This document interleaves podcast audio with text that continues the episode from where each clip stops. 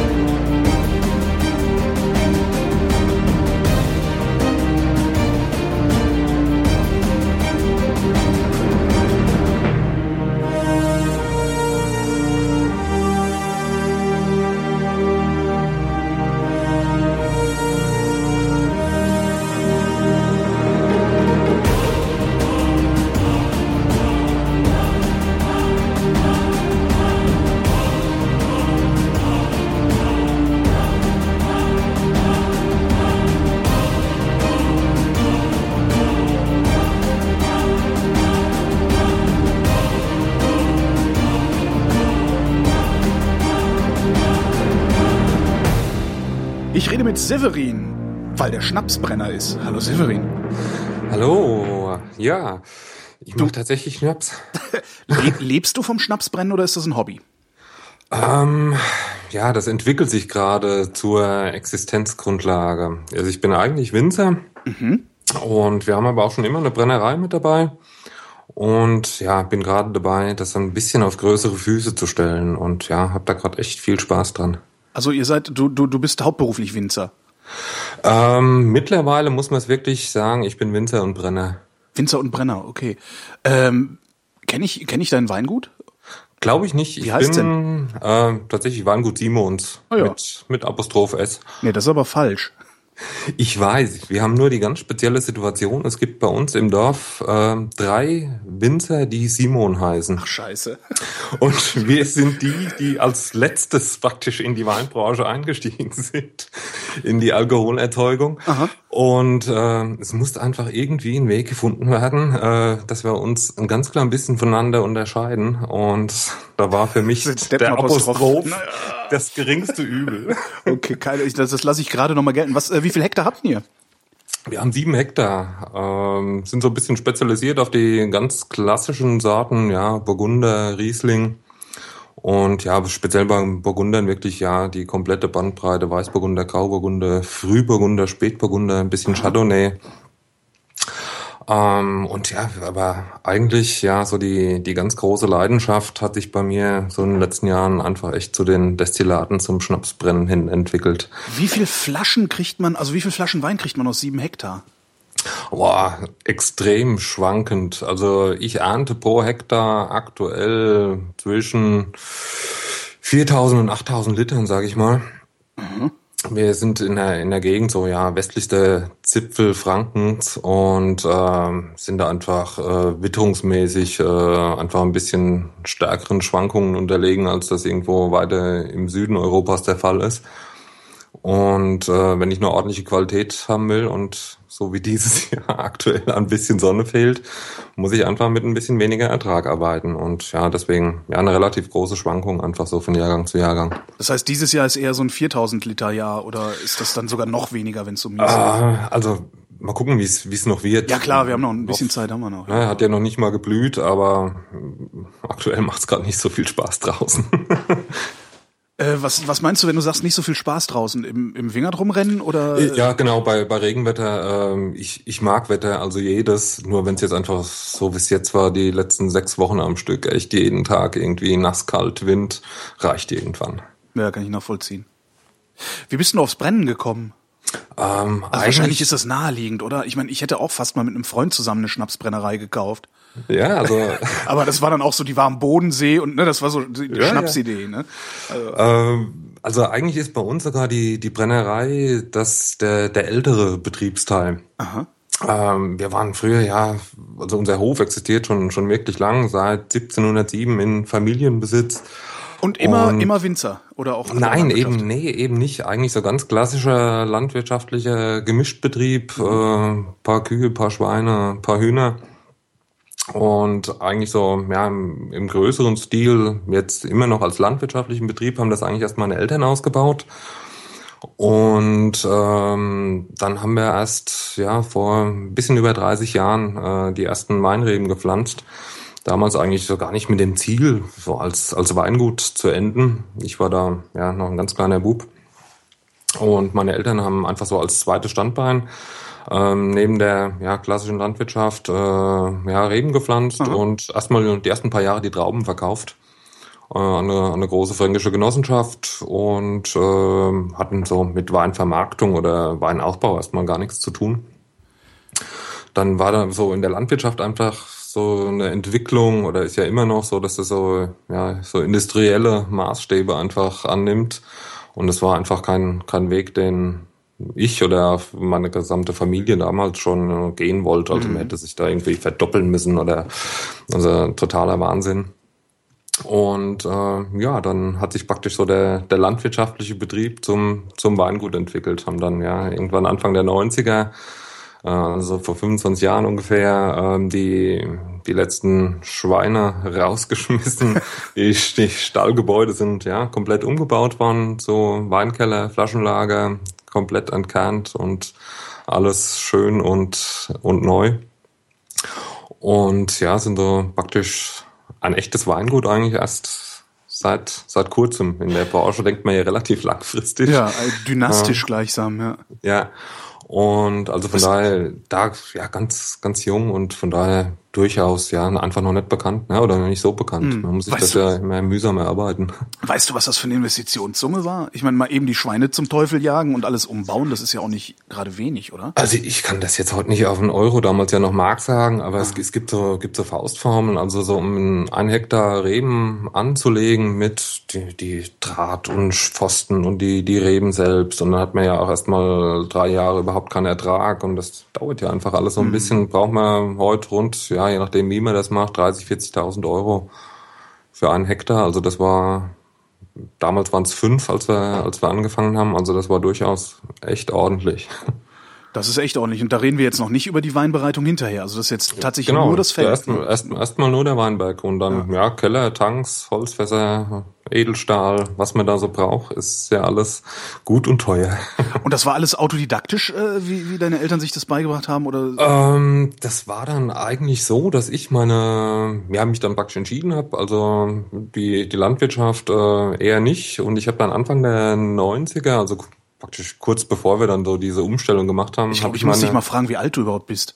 Ich bin 37. Alles klar.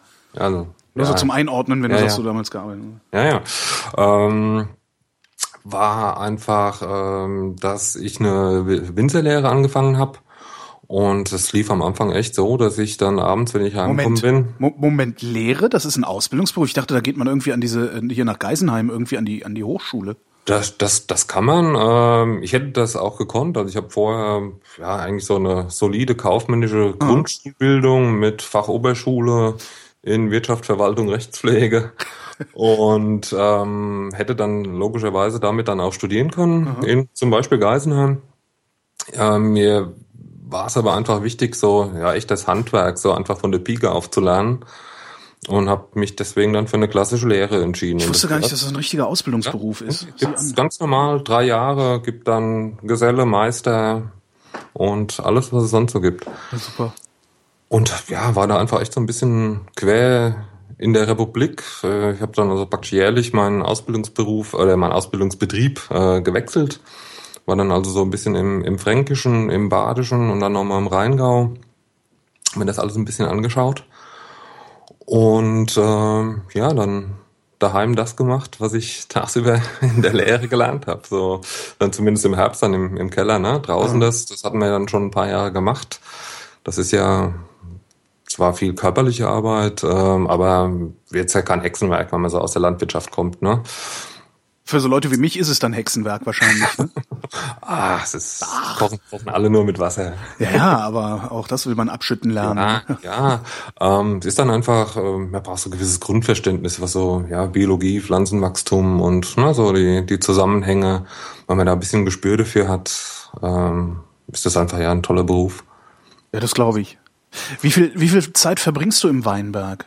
Also so mit, mit, mit was man da so alles macht, so äh, zurückschneiden und hochbinden und was macht man da überhaupt alles? Also, fällt mir gerade ein, ich weiß ja, das gar also nicht. So, so, so vom, vom Zyklus, wenn die Reben dann jetzt mal gepflanzt sind und ja, so, so drei Jahre alt etwa sind, ähm, wenn die im, im Winter beziehungsweise zeitigen Frühjahr, wenn die, werden die geschnitten, da legt man praktisch fest, wie viele Augen, aus denen dann im, im kommenden Jahr oder in der laufenden Vegetationsperiode dann einfach Triebe wachsen können. Ähm, schneide ich dann an, an den Stock dran oder lasse ihm stehen. Ne? So ist ja geschickter. Mhm. Und ähm, das ist so die, die erste ja, Maßnahme, mit der ich dann praktisch auch schon so ein bisschen meinen, meinen Ertrag reguliere und auch so die Belastung einfach, die ich dem Stock zumute, ne, dann einfach regle. Ähm, dann wird diese Route niedergezogen, nennt man das. Also die wird so in, in diesen Drahtrahmen praktisch angebunden, dass das alles ein bisschen Struktur hat und jeder einzelne Trieb einfach auch genügend Platz und Licht und Luft und Sonne abbekommt. Ist das so ein Automatismus, in den du dann da reinkommst, wenn du das machst, oder musst du für jeden einzelnen Stock die einzeln wieder überlegen, okay, nee, den binde ich lieber so, den binde ich lieber so? Am, am Anfang muss man da viel überlegen. Ähm, wenn man das ein paar Jahre gemacht hat, ist das eher eine Arbeit, die so automatisiert von der Hand geht. Meditation. Also, genau, man kann da richtig schön nachdenken. Das ist eigentlich ganz schön. Also ich mag das. Wie viele, wie viele Pflanzen stehen eigentlich auf so einem Hektar? Also wie viele Stöcke? Ähm, normal sind irgendwo zwischen 3000 und 5000. Kommt ja ein bisschen drauf an, wie breit mache ich denn da meine Zeilen, wie, wie dicht pflanze ich die Stöcke zusammen. Aber das ist so eine, eine grobe Hausnummer. Das ist dann aber auch was, was du nicht alleine machst, ne? Also Ja. Ding kriegst du alleine nicht mehr bearbeitet, oder? Also ich habe ich hab, äh, mittlerweile einen, einen Mitarbeiter, der ja, Schwerpunkt im, im Weinberg ist. Und ähm, ja, ich mache die, die Arbeiten im, im Weinkeller. Ähm, und ja, mittlerweile einfach dann ja die Brennerei, das Schnapsbrennen. Zurück zum Weinberg. Also du hast dann, du hast dann, ich zum Schnapsbrennen, wir haben ja Zeit. ja, ja. Zum, äh, Unendlich. äh, ich habe noch nie mit einem Winzer so lang und ausführlich geredet, fällt mir gerade auf. Ähm, also du, du schneidest die dann, du schneidest die dann zurück, beziehungsweise lässt, also du lässt was stehen. Du hast gesagt, Genau. dran schneiden, geht das? äh, Was ist dran schneiden? Dranschneiden ist, ist, ist Quatsch, aber also ich, ich lasse eher was stehen. Ne? Okay, ich, alles klar. Äh, und dann bindest du die und dann und dann überlässt du das Zeug sich selbst oder? Ähm, nee, äh, das ist jetzt eigentlich so die, die Arbeit, die jetzt aktuell so ansteht und die gerade wegen des Wetters nicht so viel Spaß macht. Ähm, aus, aus diesen Augen äh, wachsen dann Triebe. Die sind jetzt so, ja, 10, 15, 20 Zentimeter lang, je nachdem, so ein bisschen sortenabhängig. Je nachdem, es gibt ja welche, die ein bisschen früher austreiben, ein bisschen später. Dementsprechend, wenn die dann auch im Herbst früher oder später geerntet. Und äh, da ist ganz oft so, dass da aus einem Auge nicht nur ein Trieb rauskommt, sondern zwei. Und dieser zweite, meistens ist auch einer ein bisschen schwächer, der wird jetzt praktisch schon gleich ja weggebrochen. Man nennt das tatsächlich Ausbrechen. Um einfach so, ja, wie schon so die, das mit dem Rebschnitt begonnen hat, einfach ich jetzt so meine Stockbelastung praktisch äh, festlege. Natürlich aber einfach geht ja drum, ähm, dass es einfach eine, ja, eine schöne Licht, Sonnen, Luft durchflutete Laubwand dann mal gibt im Laufe des Jahres. Ja, dann wächst das jetzt hoffentlich weiter. Ähm, in normal Mitte Juni, dieses Jahr wird es wohl eher Ende Juni, äh, blühen die dann. Und ja, das ist so, so, ein, das ist so eine ganz entscheidende Phase dann, wo ich dann einfach danach tatsächlich sehe, was, was hängt dann da drin, ähm, wie viele Trauben haben sich denn da überhaupt gebildet.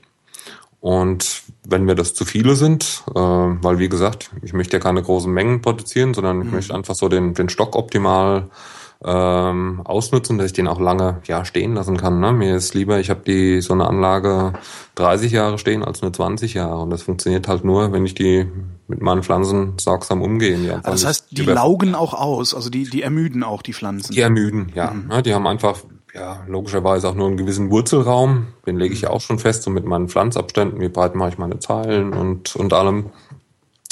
Und äh, speziell, wenn die noch recht jung sind und ich nehme die richtig ran und ernte da das Doppelte, wie, wie gut für die wäre, dann gehen die auch entsprechend ja, früher in die Knie einfach. Also die sinken dann einfach von ihrer, ihrer Leistungsfähigkeit. So, die, die, die werden dann auch zu schnell zu dick, also so, so diese Stämmchen und auch so die, die Triebe an sich.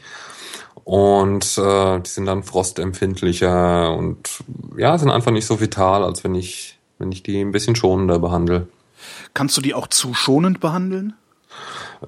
Zuschonend gibt's eigentlich nicht. Also ich so, so jeder Stock hat ja Also dass sich der Stock dann irgendwie dran gewöhnt, sowieso nur drei Trauben auszubilden. nee, nee. Das nicht. Das, das nicht. Ich sag mal, das Minimum, was ich, oder das wenigste, was ich dran lassen kann, ist, ist eine Traube pro Stock, ne? Äh, ja. Dass praktisch alle Energie in diese, diese eine Traube geht. Ähm, wobei das einfach das ist Quatsch, ne? Aber einfach so ein ausgewogenes Verhältnis von, was hat der Stock denn für einen, für einen Standraum, für Möglichkeiten, Nährstoffe, Wasser zu ziehen, wie viel Blätter kann er überhaupt haben, ne? Wie, wie viel Triebe hat er, wie, wie viel Licht, Sonne kann denn da, kann dann da ran? Ähm, zur Assimil Assimilation, ne? so die mit Blattgrün, mhm. Chlorophyll, Zuckerbildung, ne? Dann hat er ja einfach ein gewisses Potenzial und das muss ich optimal nutzen.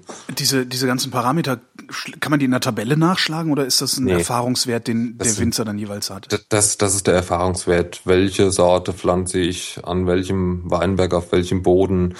Neigt er sich eher nach Richt, rein Richtung Süden oder schwenkt das auch ein bisschen nach Westen oder Osten und ähm, wie, wie viel Wind habe ich da? Ist das eine, eine Anlage, die, durch die viel Wind bläst? Das, das kann einerseits bis zu einem gewissen Punkt positiv sein, aber andererseits verbläst mir praktisch der Wind dann ja auch die, die Wärme. Ne? Ja. Und ähm, deswegen, das sind ganz, ganz viele Faktoren. Das ist einfach so die, die Erfahrung und das Fingergespitzengefühl vom, vom Winzer ähm, was pflanze ich denn wie, wohin? Jetzt angenommen, ich würde mir jetzt, also ich kaufe mir jetzt einen Hektar irgendwie und will da jetzt Wein machen, weil ich mir einbilde, ah, das andere können das auch, dann kann ich das, kriege ich das auch ja, irgendwie. Ja.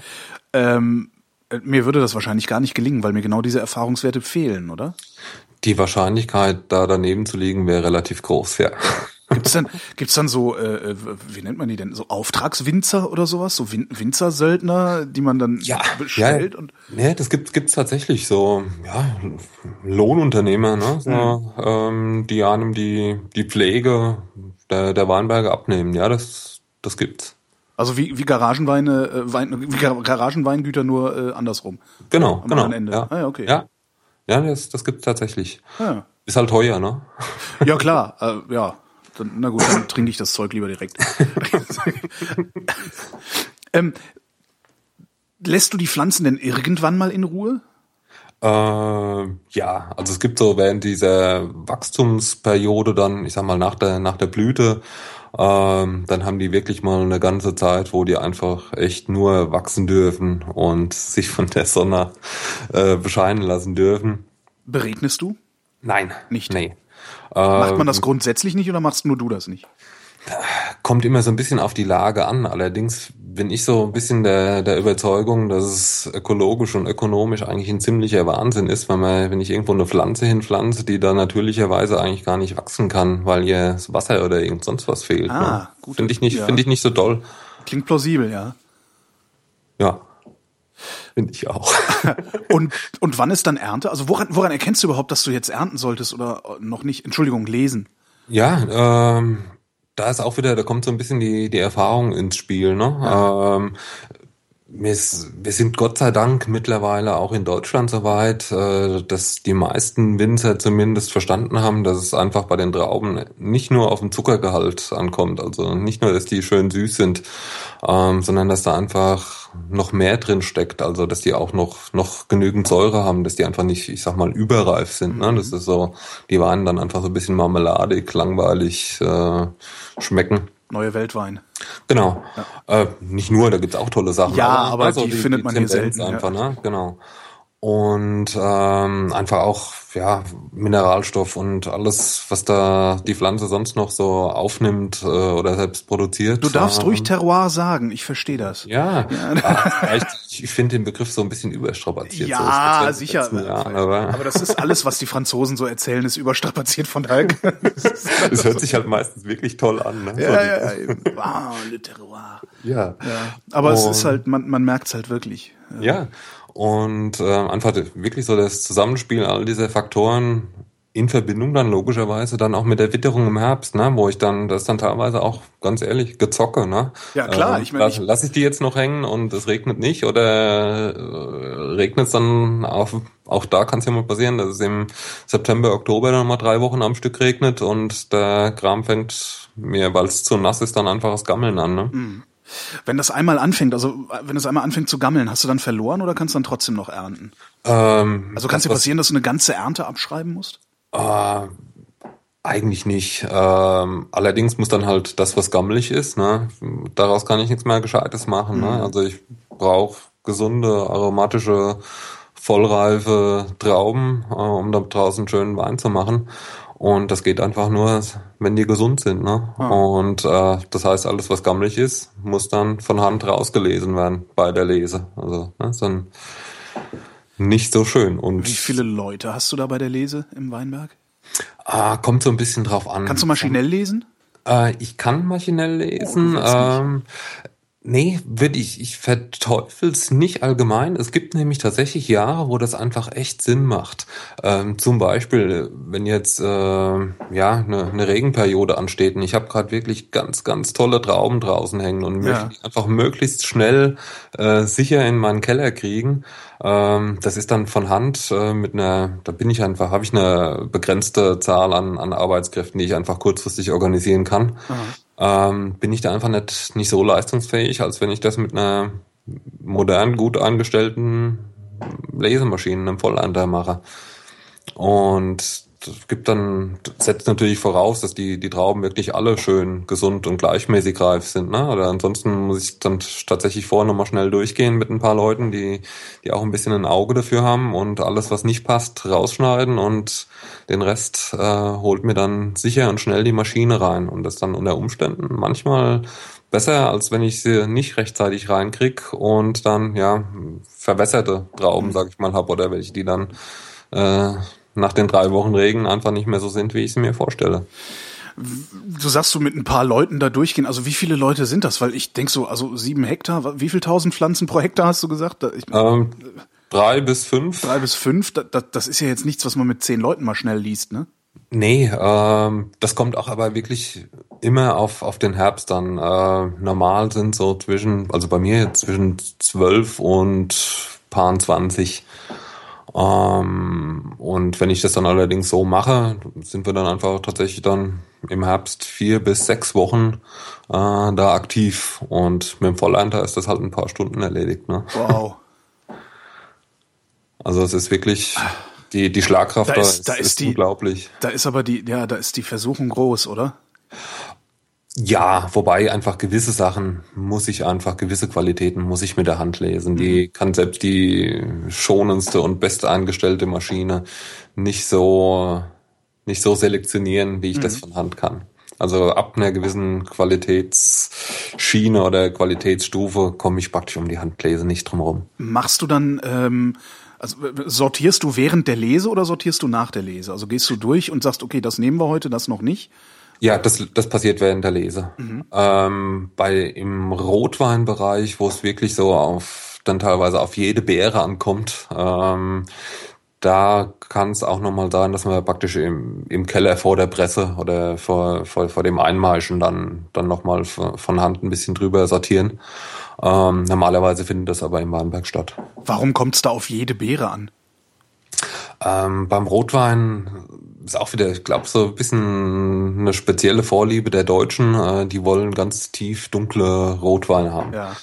Und äh, in Frankreich ist das zum Teil ja, anders einfach. Die, die, da wissen die, dass ein Spätburgunder einfach nie so rot ist wie das ein Cabernet Sauvignon oder jetzt, wenn man was Moderneres nimmt, wie das ein Dornfelder oder irgend sowas ist, sondern das sind einfach in der Regel eher so ziegelrote, hellrote Weine, aber trotzdem mit ganz viel Stoff und Action drin. Mhm.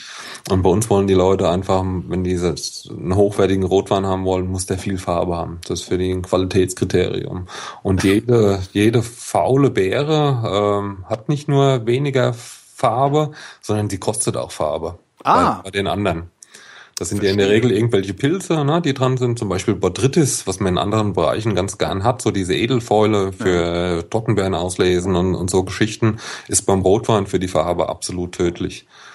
Und deswegen wird da dann für die absoluten Spitzengeschichten dann tatsächlich nochmal von Hand nachgefieselt.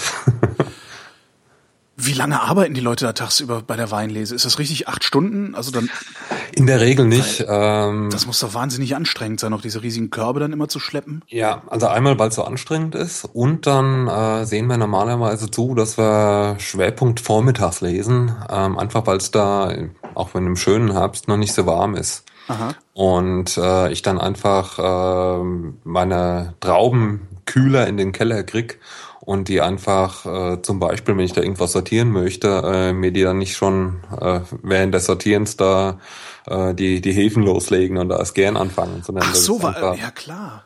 Na, deswegen ja kühle Temperaturen ja. sind mir da einfach lieber und deswegen ist normalerweise Vormittag so, gerade wenn der Tau weg ist, sagen wir von neun bis zwölf sowas, das ist so eine klassische Lesezeit. Ab welcher Temperatur fangen die Hefen an? Ah, sobald so der der Most oder die Trauben mal über 20 Grad haben, geht das praktisch sofort los. Ne? Also die, die Wildhefen, die da drauf sind, wenn die, da ist Zucker da, da ist Temperatur da, die haben ideale Bedingungen, da geht die Post ab.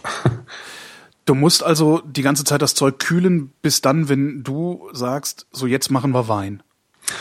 Kühlen? Oder reicht der Keller? Ja, also Normalerweise reicht der Keller. Kühlen ist dann eigentlich nur die, die allerletzte Maßnahme, weil das auch wieder für mich, ne, das ist einfach äh, Energie. Große Mengen Flüssigkeit ne, und sowas kühlen, ja, ja klar. Ähm, es ist nicht so spaßig und wenn das nicht unbedingt sein muss, lasse ich das lieber. Deswegen dann lieber nur morgens gelesen oder da eine Stunde früher angefangen, wenn es mal dann eine Nacht ist ohne Tau. Ähm, und das lieber die Trauben kühl in den Keller, das ist mir das Allerliebste. Und weil ich dann vernünftig Zeit habe, die ordentlich zu verarbeiten. Ah. Macht man das heute eigentlich immer noch, dass äh, also, äh, barfüßige Jungfrauen in Holzbottichen die Trauben auspressen, indem sie da durchmarschieren? Ich bin die ganze Zeit auf der Suche nach diesen Jungfrauen, aber die sind verdammt hart aufzutreiben in unserer verdammt. Gegend.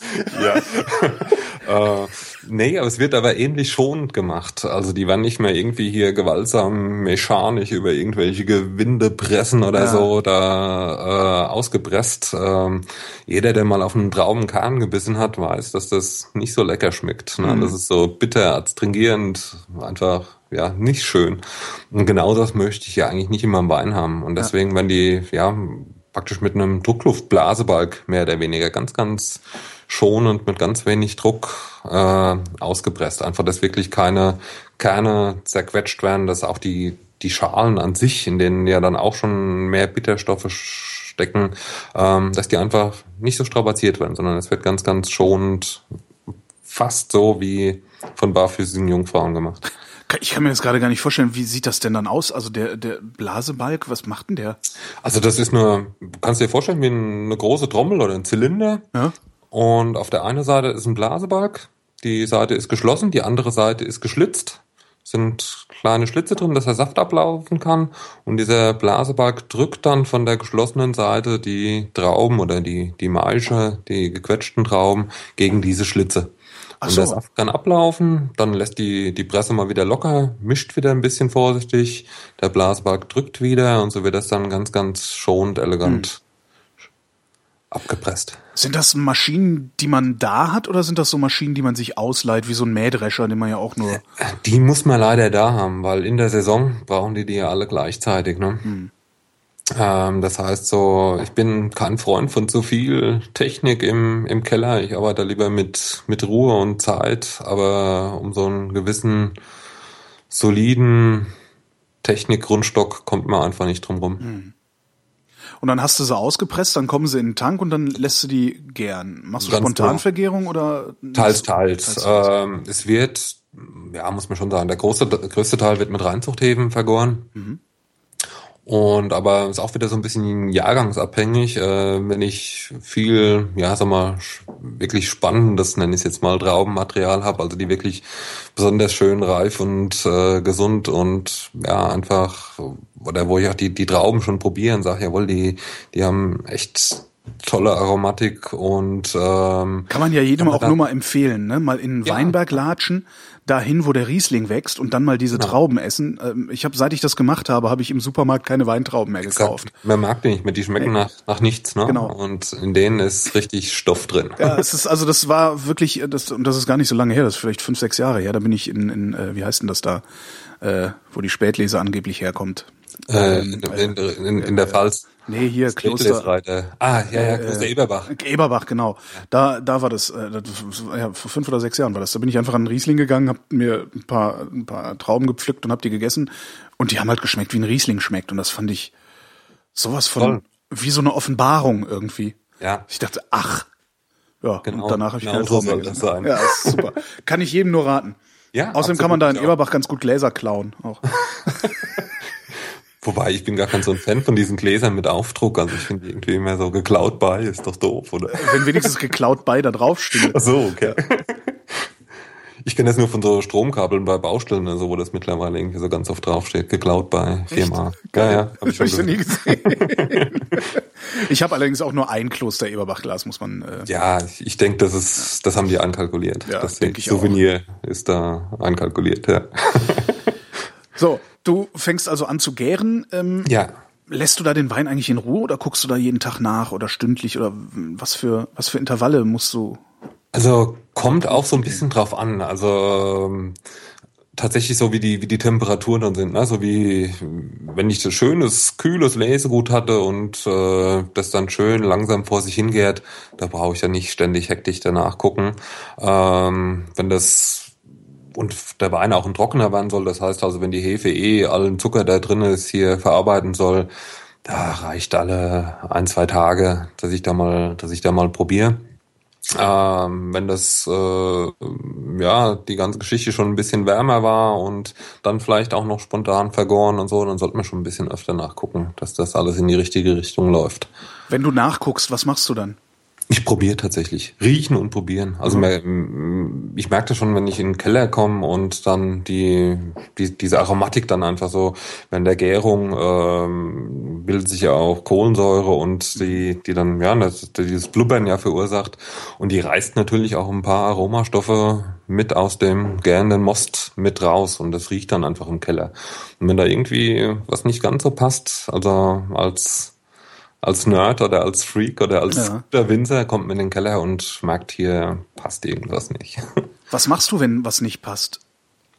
Also, ähm, hast du, du hast ja so viele Eingriffsmöglichkeiten, hast du ja nee, wahrscheinlich hab, Nee, habe ich nicht, aber ich kann die zum Beispiel die, die, die, die Weinhäfen sind ja klassischerweise, setzen die sich immer unten am Boden ab, so, so ähnlich wie beim untergärigen Bier. Ähm, das heißt, die sind unten im Tank und ich kann den Wein oben drüber abziehen, relativ blank, da ist ja schon natürlich auch schon Hefe mit dabei. Ähm, aber ich kann einfach diese Hefe, die, die mir da nicht gefällt, die kann ich praktisch zumindest mal zum größten Teils äh, abtrennen und kann noch mal, kann den zum Beispiel noch mal mit einer Reinzuchthefe beimpfen, Aha. die die sich eine, dann nimmt man dann natürlich ein, die, die sich schnell vermehrt und die schnell Action macht. Und die andere verdrängt dann praktisch. Und die andere dann verdrängt, ah, genau. Okay. Zum Beispiel. Das, das, wäre das dann eine, eine Komplettrettung oder ist es dann trotzdem äh, ein schlechterer Wein geworden, als er eigentlich hätte werden können? Kann man so gar nicht sagen, weil manchmal sind ja speziell diese Wildhefen, deswegen sind ja diese spontan vergorenen oft ein bisschen interessanter, weil die ja. einfach nicht so eindimensional sind, sondern einfach ein bisschen mehr Struktur haben. Ich ärgere mich auch gerade, dass ich mir keine Flasche aufgemacht habe, während wir drüber reden. Ja, ich habe ja auch noch Wasser stehen. Ne? Irgendwo. Das ist ja zum Kotzen so. Naja. Ja, wir, wir sind ja noch jung, wir können genau. noch, noch dazu. Das nächste Mal.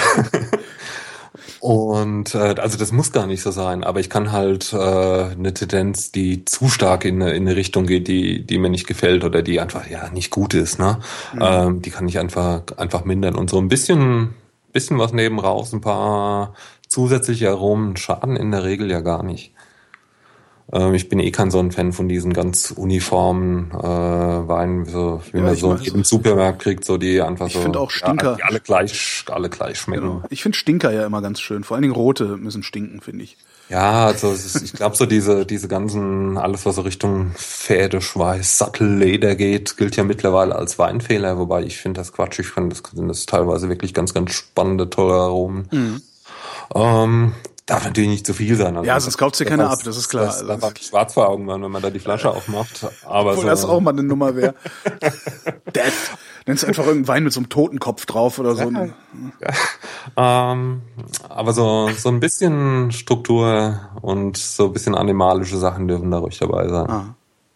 Ja. Wo ja. sind wir denn gerade? Wir sind gerade beim Gären noch, genau. Wir sind Gären. Ja, genau.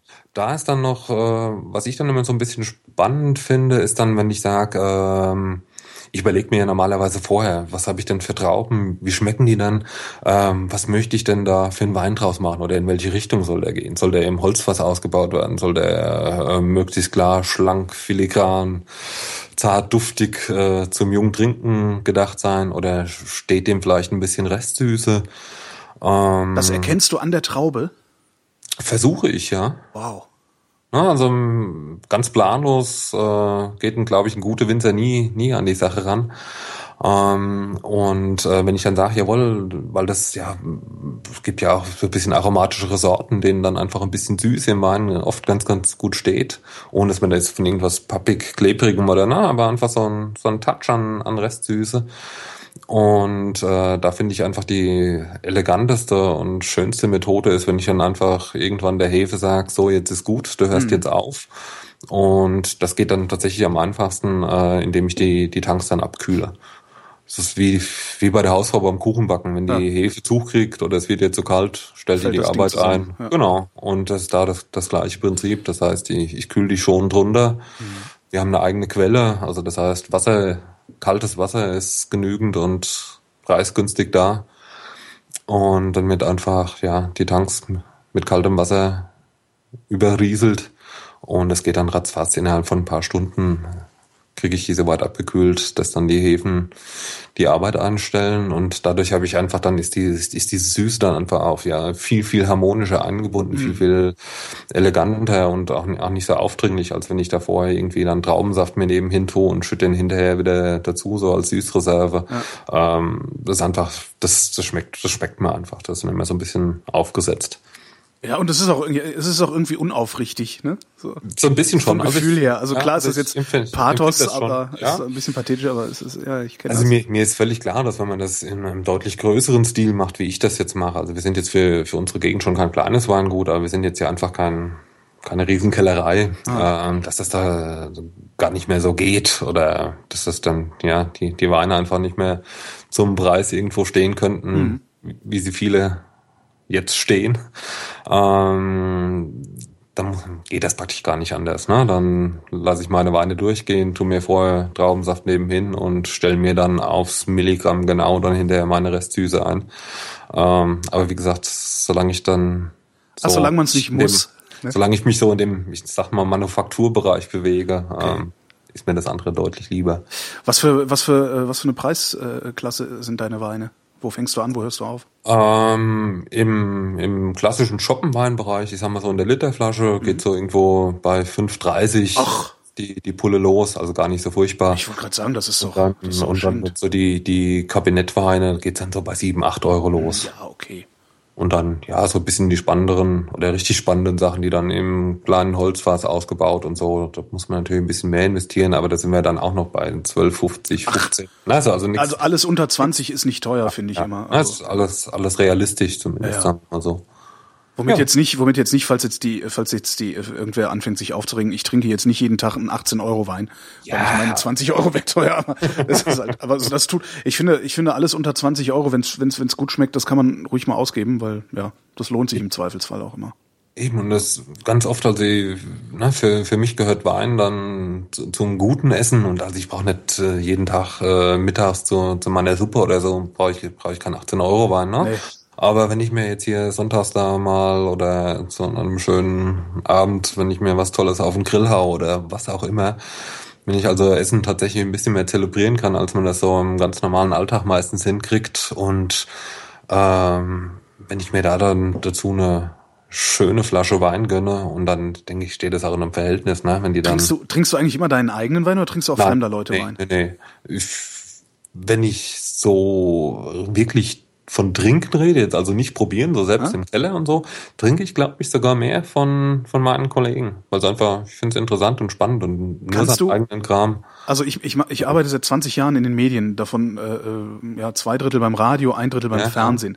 Ich kann nicht Radio hören und Fernsehen gucken, ohne äh, dass ständig so eine Beurteilungsroutine in meinem Kopf. Kannst du Wein trinken, ohne dass du denkst, ah, da hat er verkackt oder das hätte man so machen können? Oder? Na, nee, nee, Deswegen, also ich glaube, geht auch ganz vielen von meinen Kollegen so, äh, wenn ich einfach so abends mal mit meinen Jungs mich irgendwo treffe und wir eine, eine Pizza essen oder ein Schnitzel oder ein Steak, völlig wurscht und äh, wir da irgendwo sitzen, bestelle ich mir, glaube ich, im seltensten Fall äh, einen Wein dazu, weil sonst äh, werde ich unkommunikativ, weil genau diese Bewertungsroutine abläuft und jawohl, was hat er, egal ob gut oder schlecht, ne? Ja, genau, äh, egal, ist egal. Was hat er da gemacht und genau. wie und, und was und äh, ähm, ist ja dann so ein bisschen, man ist ja dann so ein bisschen in seinem Job, ne? Und das ja. äh, will man ja auch mal gar nicht. Ne? Man hat genau. ja tatsächlich auch mal Feierabend und echt entspannen und nur ein bisschen, ein bisschen labern und äh, sich nicht unterhalten und äh, ein Bierchen trinken und dann ja, trinke ich dann doch, doch lieber einen Pilz. Wobei ich das ja auch, das ja? mache ich ja auch. Ich trinke ja in der Kneipe keinen Wein. Also in der Kneipe trinke ich immer Bier, weil das ist ja, immer ja. so enttäuschend.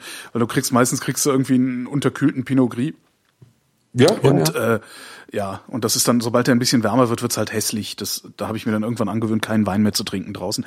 Außer wo es äh, Wein gibt. Also Genau, genau. Ja, so, so, so sehe ich das auch. Aber also, da geht ja dann nicht mit meinen Jungs hin, sondern dann geht's ja dann auch Schwerpunkt ums Essen und was ja, weiß ich. Genau. Ne? So, dann hat es ja auch wieder einen, einen anderen Stellenwert. Aber so einfach, wenn ich so normal abends mal weggehe, ist auch ein Bierchen und gut. Ja. Wie, wie lang gärt das eigentlich? Um, also wir sind jetzt im Oktober irgendwo. Wir, ne? wir sind jetzt im Oktober, ja. Mhm. Also losgehen tut so mit den ersten Mitte September, sage ich mal, ne? manchmal auch Anfang September.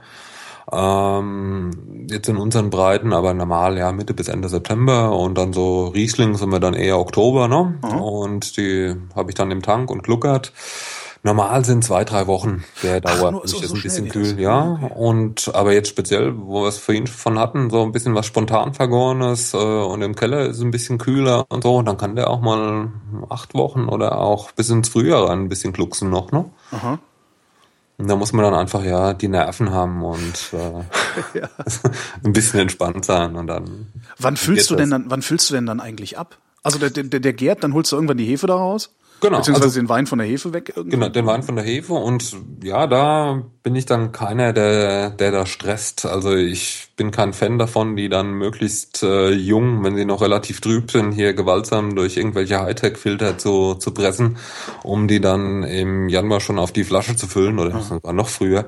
Ähm, die, die jede Filtration oder jede technische Maßnahme, die ich da unnötigerweise durchführe, kostet einfach immer Aroma und Struktur im, im Wein. Mhm. Das heißt, ich lasse die tatsächlich, hole die erstmal von der Hefe, dann lasse ich die nochmal ganz in Ruhe, dass ich dann von der so, Hefe holen heißt aber, du füllst die um, ne? Oder genau, wird ne, die Hefe setzt sich dann unten ja irgendwann mal mehr mhm. oder weniger vollständig ab. Die sind dann noch leicht, wirklich leicht trüb, ähm, kommen dann in ja anderen Tank. Ab mhm. da sollten die dann die Tanks dann auch wirklich voll, voll sein, dass kein, kein Sauerstoff mehr drankommt, äh, zumindest so im, im normalen Weißweinbereich.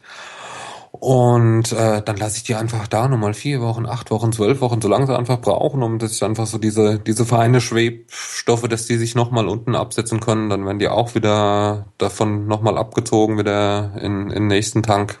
Ja, beziehungsweise wahrscheinlich geht's dann wieder in den Tank, wo es vorher war. Ne? So, mhm. ähm, ich habe ja nicht unendlich Tankraum. Äh, den hast du dann aber zwischenzeitlich sauber gemacht. Genau. Sehr gut. ähm, und äh, dann wird gar nicht mehr viel dran gemacht. Also ich bin kein Freund von irgendwelchen Schönungen oder was man da so, so alles tun kann. Ähm, wenn ich ordentliches Traubenmaterial habe, brauche ich das nicht. Mhm. Und äh, dann werden die praktisch wirklich nur direkt vor der Füllung einmal filtriert. Na, sie, die, die Flasche müssen die schon blank kommen. Mhm. Ähm, und das ist dann aber logischerweise ein bisschen später. Also bei mir ist eigentlich jetzt gerade aktuell äh, April, Mai ist bei mir Füllzeit. Die ersten sind jetzt auch schon gefüllt. Ähm, Rieslinge aber zum Beispiel, denen lasse ich gerne noch ein bisschen länger Zeit. Die werden dann jetzt so Juni, Juli wahrscheinlich gefüllt. Mhm. Und alles, was dann ja so in, in den Holzfässern ausgebaut wird, eigentlich mindestens bis kurz vom Herbst. Irgendwann brauche ich natürlich auch dann meine Tanks und Fässer wieder.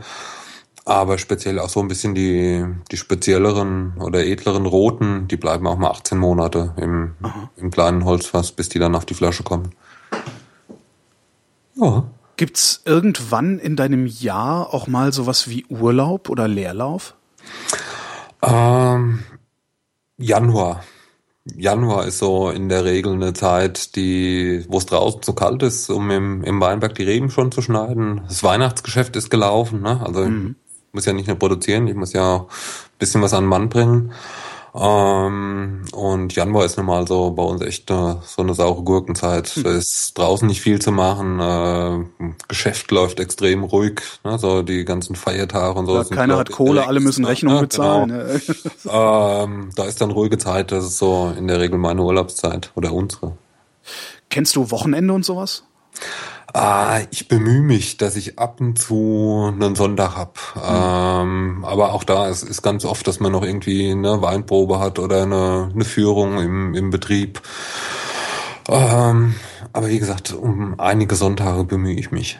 Aha.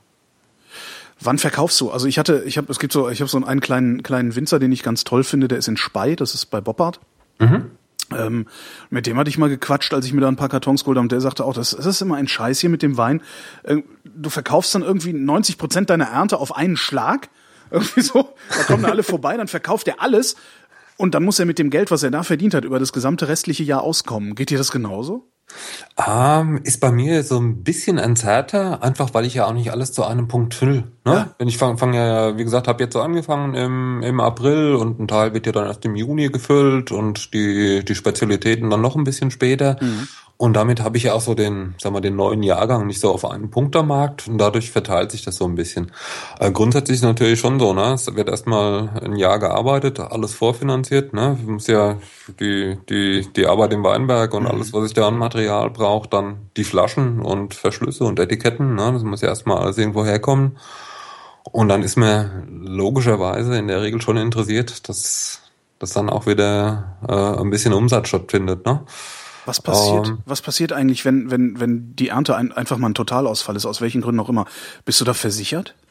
Ah, gegen, gegen ein paar Sachen kann man sich versichern. Hagel zum Beispiel kann man sich okay. ganz gut versichern, wobei es auch recht teuer ist, je nachdem in welcher Gegend man ist und wie wahrscheinlich es ist, dass es da mal hagelt.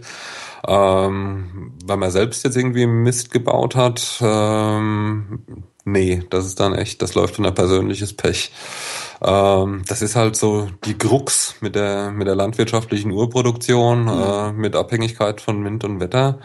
Ähm, deswegen, es gibt so unter den Winter so ein, zumindest gab es früher mal so, so ein Sprichwort, ne? man muss eigentlich drei Ernten haben, einer am Stock, eine im Keller und äh, eine, in, eine in der Flasche, ne? Ja. so dass man das so ein bisschen abpuffern kann das funktioniert halt äh, so ein bisschen in unserer schnelllebigeren Zeit leider ganz, ganz oft nicht mehr so, weil es gab jetzt dann immer so, so einen Trend, der ist zum Glück schon wieder so ein bisschen am, am Abflachen, dass die Leute ganz, ganz scharf waren auf diese ganz jungen, ganz frisch gefüllten Weine, wo man dann da äh, im Sommer schon gefragt wird, wenn es dann den neuen Wein gibt. So, wenn das so, so fast ein bisschen Irrsinn, das ist einfach so, so schade, weil es denen dann einfach auch gut tut, wenn die dann auch wenn die dann gefüllt sind und die vorher schon ein bisschen länger Zeit hatten äh, im Keller, den tut einfach in der Regel einfach ein halbes Jahr, halbes Jahr auf der Flasche, tut denen einfach gut. Die werden Aha. Äh, Im Zweifelsfall klingt's halt ganz toll, 2013 äh, schon 2013er zu trinken. Hm? Genau, ja. Das ist halt auch so ein Image-Ding wahrscheinlich. Ja, ja, ja, so, so, so ein bisschen schon. Ist ja dann teilweise auch so durch Beaujolais Primeur und sowas, ja. ne, sowas ja dann auch so ein bisschen gehypt worden, wobei das zum Glück nicht mehr ganz so schlimm ist, wie das noch vor fünf, sechs Jahren war. Also da war, da war, war mal so eine Zeit, da war das echt nervig. Aber da, Gott sei Dank, hat sich da ein bisschen was gewandelt wieder. Hast du deine Existenz als Winzer jemals bedauert? Hast du es jemals bereut? Äh, nee, es gibt natürlich immer mal so, so Rückschläge, aber da bereut man nicht, dass man Winter ist, sondern äh, hadert so mit so ein punktuellen Einzelschicksal, zum Beispiel einem Hagel zum, ja. zum falschen Zeitpunkt. Ah, nee, Winter ist ansonsten einfach ein toller Beruf. Ich glaube, es gibt so keinen anderen, wo man so dieses komplette Spektrum einfach von, von einem von einem Produkt hat, so wirklich von der landwirtschaftlichen Urproduktion, Wind, Wetter draußen im Feld, dann die Veredelung von dem Produkt äh, zum Wein und den dann eben auch noch vermarkten mit allem, was dazugehört. Das heißt, von Etikettendesign bis äh, was fülle ich denn in welche Flasche, ähm, den Kontakt mit den Leuten, Gastronomen, Privatkunden, vielleicht auch irgendwelchen Händlern und das ist einfach super spannend. Mhm. Wo verkaufst du? Ähm, hast du, hast du einen eigenen Shop irgendwie online oder ähm, bist du nee, Händler? Nee, ich finde find Online-Shop doof. ähm, das allermeiste läuft tatsächlich äh, im Weinbereich bei uns ab Hof, dass die Leute ja, zu uns ja. kommen und äh, probieren, äh, sich ein bisschen umgucken und dann was mitnehmen. Und äh, ein paar ausgesuchte Fachhändler. Aber speziell der Weinbereich läuft bei mir sehr, sehr lokal. Aha. Ähm, wenn dir jetzt mal eine Ernte kaputt geht, aus welchen Gründen auch immer, und damit kommen wir zum eigentlichen Grund unseres Gesprächs, äh, kannst du dann eigentlich aus jedem noch so üblen Wein wenigstens noch einen Schnaps machen, mit dem man was anfangen kann? Ähm, ich kann zumindest einen Alkohol draus machen, mit dem ich dann was anfangen kann. Felgenreiniger. nee, also ich kann ja einen, Alkohol oder irgendeinen zuckerhaltigen Stoff kann ich ja immer zu, zu Alkohol vergären und kann den dann natürlich dann sehr, sehr sag mal, neutral brennen, dass ich einfach wirklich nur einen sehr neutralen Alkohol habe, den, den ich ja dann aber zum Beispiel sehr schön zu irgendeinem Likör oder so verarbeiten kann. Ja. Selbst. Ähm, und damit äh, dann schon nochmal eine Wertschöpfung ne, stattfinden kann. Das schon, aber es kann, kann nicht Sinn der Sache sein. nee, natürlich nicht. Wie bist du aufs Schnapsbrennen gekommen?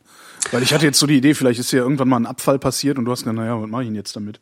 Nee, ähm, wie gesagt, eigentlich war so der der Schnaps äh, oder die Brennerei eigentlich der ist einer der ältesten Betriebsteile bei uns. Das hat mein Ur Urgroßvater 1879 hat er ein Brennrecht äh, organisiert erworben. War ja damals noch hier königlich bayerisch und so, das war mhm. alles eine wilde Zeit. Und ähm, das lief bei uns ähm, ja praktisch jetzt mit mir jetzt in der, in der fünften Generation, aber so, die ganze Zeit. Ihr habt zwischendurch nie aufgehört. Nee, nee, nee, lief. Ah, okay. Brennerei, Brennerei gab's immer. Ähm, allerdings im ja wirklich kleinen Stil. Das muss man schon so erweitertes Hobby oder. Was, äh, ich wollte, was heißt denn kleiner Stil bei, bei, also für Leute wie dich? Also wenn ich sagen würde, ich brenne in kleinem Stil, dann würden bei mir vielleicht ein Liter im Jahr. Ja, äh, ja, ja, ja. Also ein bisschen größer schon. Wobei, also so, so im süddeutschen Raum hier bei uns gibt ja so die, diese, ja, klassischen Abfindungsbrennrechte und die sind einfach immer limitiert und da reden wir immer von maximal 300 Liter Alkohol reinen Alkohol, den man im Jahr erzeugen darf. Mhm. Ähm, das ist jetzt erstmal nicht, nicht so wenig, ne? wenn man das dann auf die Flaschen umrechnet, ne? wenn man das so in halb Liter Flaschen füllt und man füllt den ja nicht hundertprozentig auf die Flasche, sondern normal irgendwie so um die 40 Prozent oder so, ne? kommen da schon ein paar zusammen. Aber ja, 1000 äh, Flaschen ist jetzt auch so viel nicht. Ne? Na, ist, ist nicht so nicht, nicht so richtig. Ne? Nee, und ich weiß nicht, was für Margen ihr daran habt, aber ich kann mir nicht vorstellen, dass du mehr als 10 Euro an der Flasche verdienst.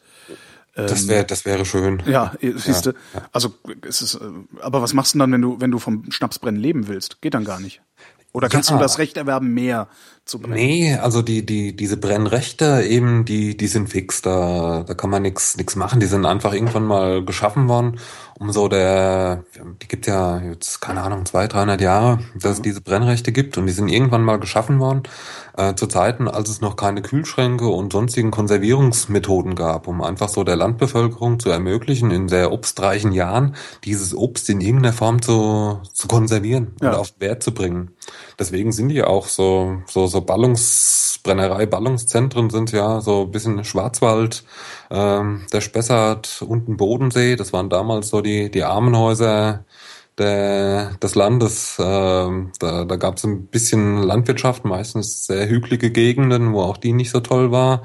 Spessart war hier ähm, äh, Jagdrevier von den Mainzer Erzbischöfen. Äh, da durfte sonst nichts gemacht werden. Ähm, gab noch keine Kühlschränke. Äh, Einwecken war auch noch nicht erfunden. Gab ja noch keine Gläser in der Form und so. Ne? Mhm. Und das heißt, äh, wenn da jemand ein paar Obstbäume hatte, konnte er entweder ein bisschen der Herbst draus machen, ähm, falls er irgendwo einen Raum hatte, wo das überhaupt sinnvoll möglich war, oder der Kram ist halt vergammelt, ne? Ja. Und äh, aus diesem Grund sind die einfach irgendwann mal geschaffen worden. Und deswegen waren die einfach, weil es dann nie gedacht war, dass das da irgendjemand ein echtes Gewerbe draus macht oder so, sondern die waren einfach tatsächlich dafür da, dass die Leute ihr Obst, ihr eigenes, sinnvoll konservieren und auf den Wert bringen konnte, ne? so als, als kleines Zubrot. Und auf so einer Lizenz äh, bist du auch unterwegs? Auf so einer Lizenz war ich bis vor kurzem unterwegs mhm. und habe dann einfach gemerkt, ähm, die Weinbaufläche auszubauen äh, oder zu erweitern, ähm, da bin ich einfach so betrieblich an, an so einer Grenze. Das heißt, wenn ich mhm. jetzt noch mehr machen möchte, bräuchte ich noch einen Mitarbeiter, um den bezahlen zu können, sinnvoll, bräuchte ich deutlich mehr Fläche. Mhm. Ähm, um die zu vermarkten, äh, bräuchte ich, äh, na, müsste ich ganz, ganz andere Vermarktungswege gehen. Ähm, und ich hätte halt aber immer noch so diese Abhängigkeit zu 100 Prozent von, von Wind und Wetter. Mhm. Und äh, da so die ja, so der, das Hobby Schnapsbrennen dann einfach äh, schon lange so echte Passion bei mir geworden ist, habe ich so für mich entschieden, äh, ich mache lieber was, ähm, wo ich einfach äh, so ja so dieses Witterungsrisiko so so ein bisschen minimieren kann, weil mhm. zum Brennen irgendwas finde ich immer, ne? Wobei ich ja nicht irgendwas brennen will, aber ähm, ich kann einfach so diese diese reine Abhängigkeit von den Trauben kann ich mir einfach ein bisschen bisschen nehmen. Mhm. Kann so eine Lizenz eigentlich jeder kriegen? Also wenn ich mir jetzt äh, in den Kopf setze, ich will jetzt Schnaps brennen, wo gehe ich dann hin? Ähm, zum zuständigen Hauptzollamt. Und also so die, der Zoll diese, macht es. Ja, ja, das macht ah. der Zoll. Ähm, diese Lizenzen sind, oder Brennrechte, die sind theoretisch oder sind, sind handelbar. Ähm, so ein Recht erwerben ist auch gar nicht so das Problem. Das kostet ein paar tausend Euro, jetzt aber auch nicht fünf, keine Ahnung, wie die aktuell liegen. Und äh, das Hauptproblem ist, ich brauche wieder noch eine Brennerei. Und äh, damit die genehmigt wird vom Zoll, das sind die Auflagen, also relativ heftig, einfach was man da erfüllen muss, einfach also was, jetzt nicht was das Gebäude ne? angeht. Nee, das, das, das wollen die nicht. Weil ähm, auf so ein Liter Alkohol sind einfach relativ viele Steuern. Über 13 Euro auf einen Liter mhm. reinen Alkohol. Und da geht's dann halt, wenn das ja ein paar tausend hier so national sind, geht's da um richtig Geld. Ne? Also ich glaube, Alkoholsteuer ist die dritthöchste Verbrauchssteuer, glaube oh, ich, wow. die wir, die wir in, in Deutschland haben. Aber Moment mal, 13 Euro Steuern auf einen Liter Alkohol, wenn ich das jetzt wenn ich mal rechne.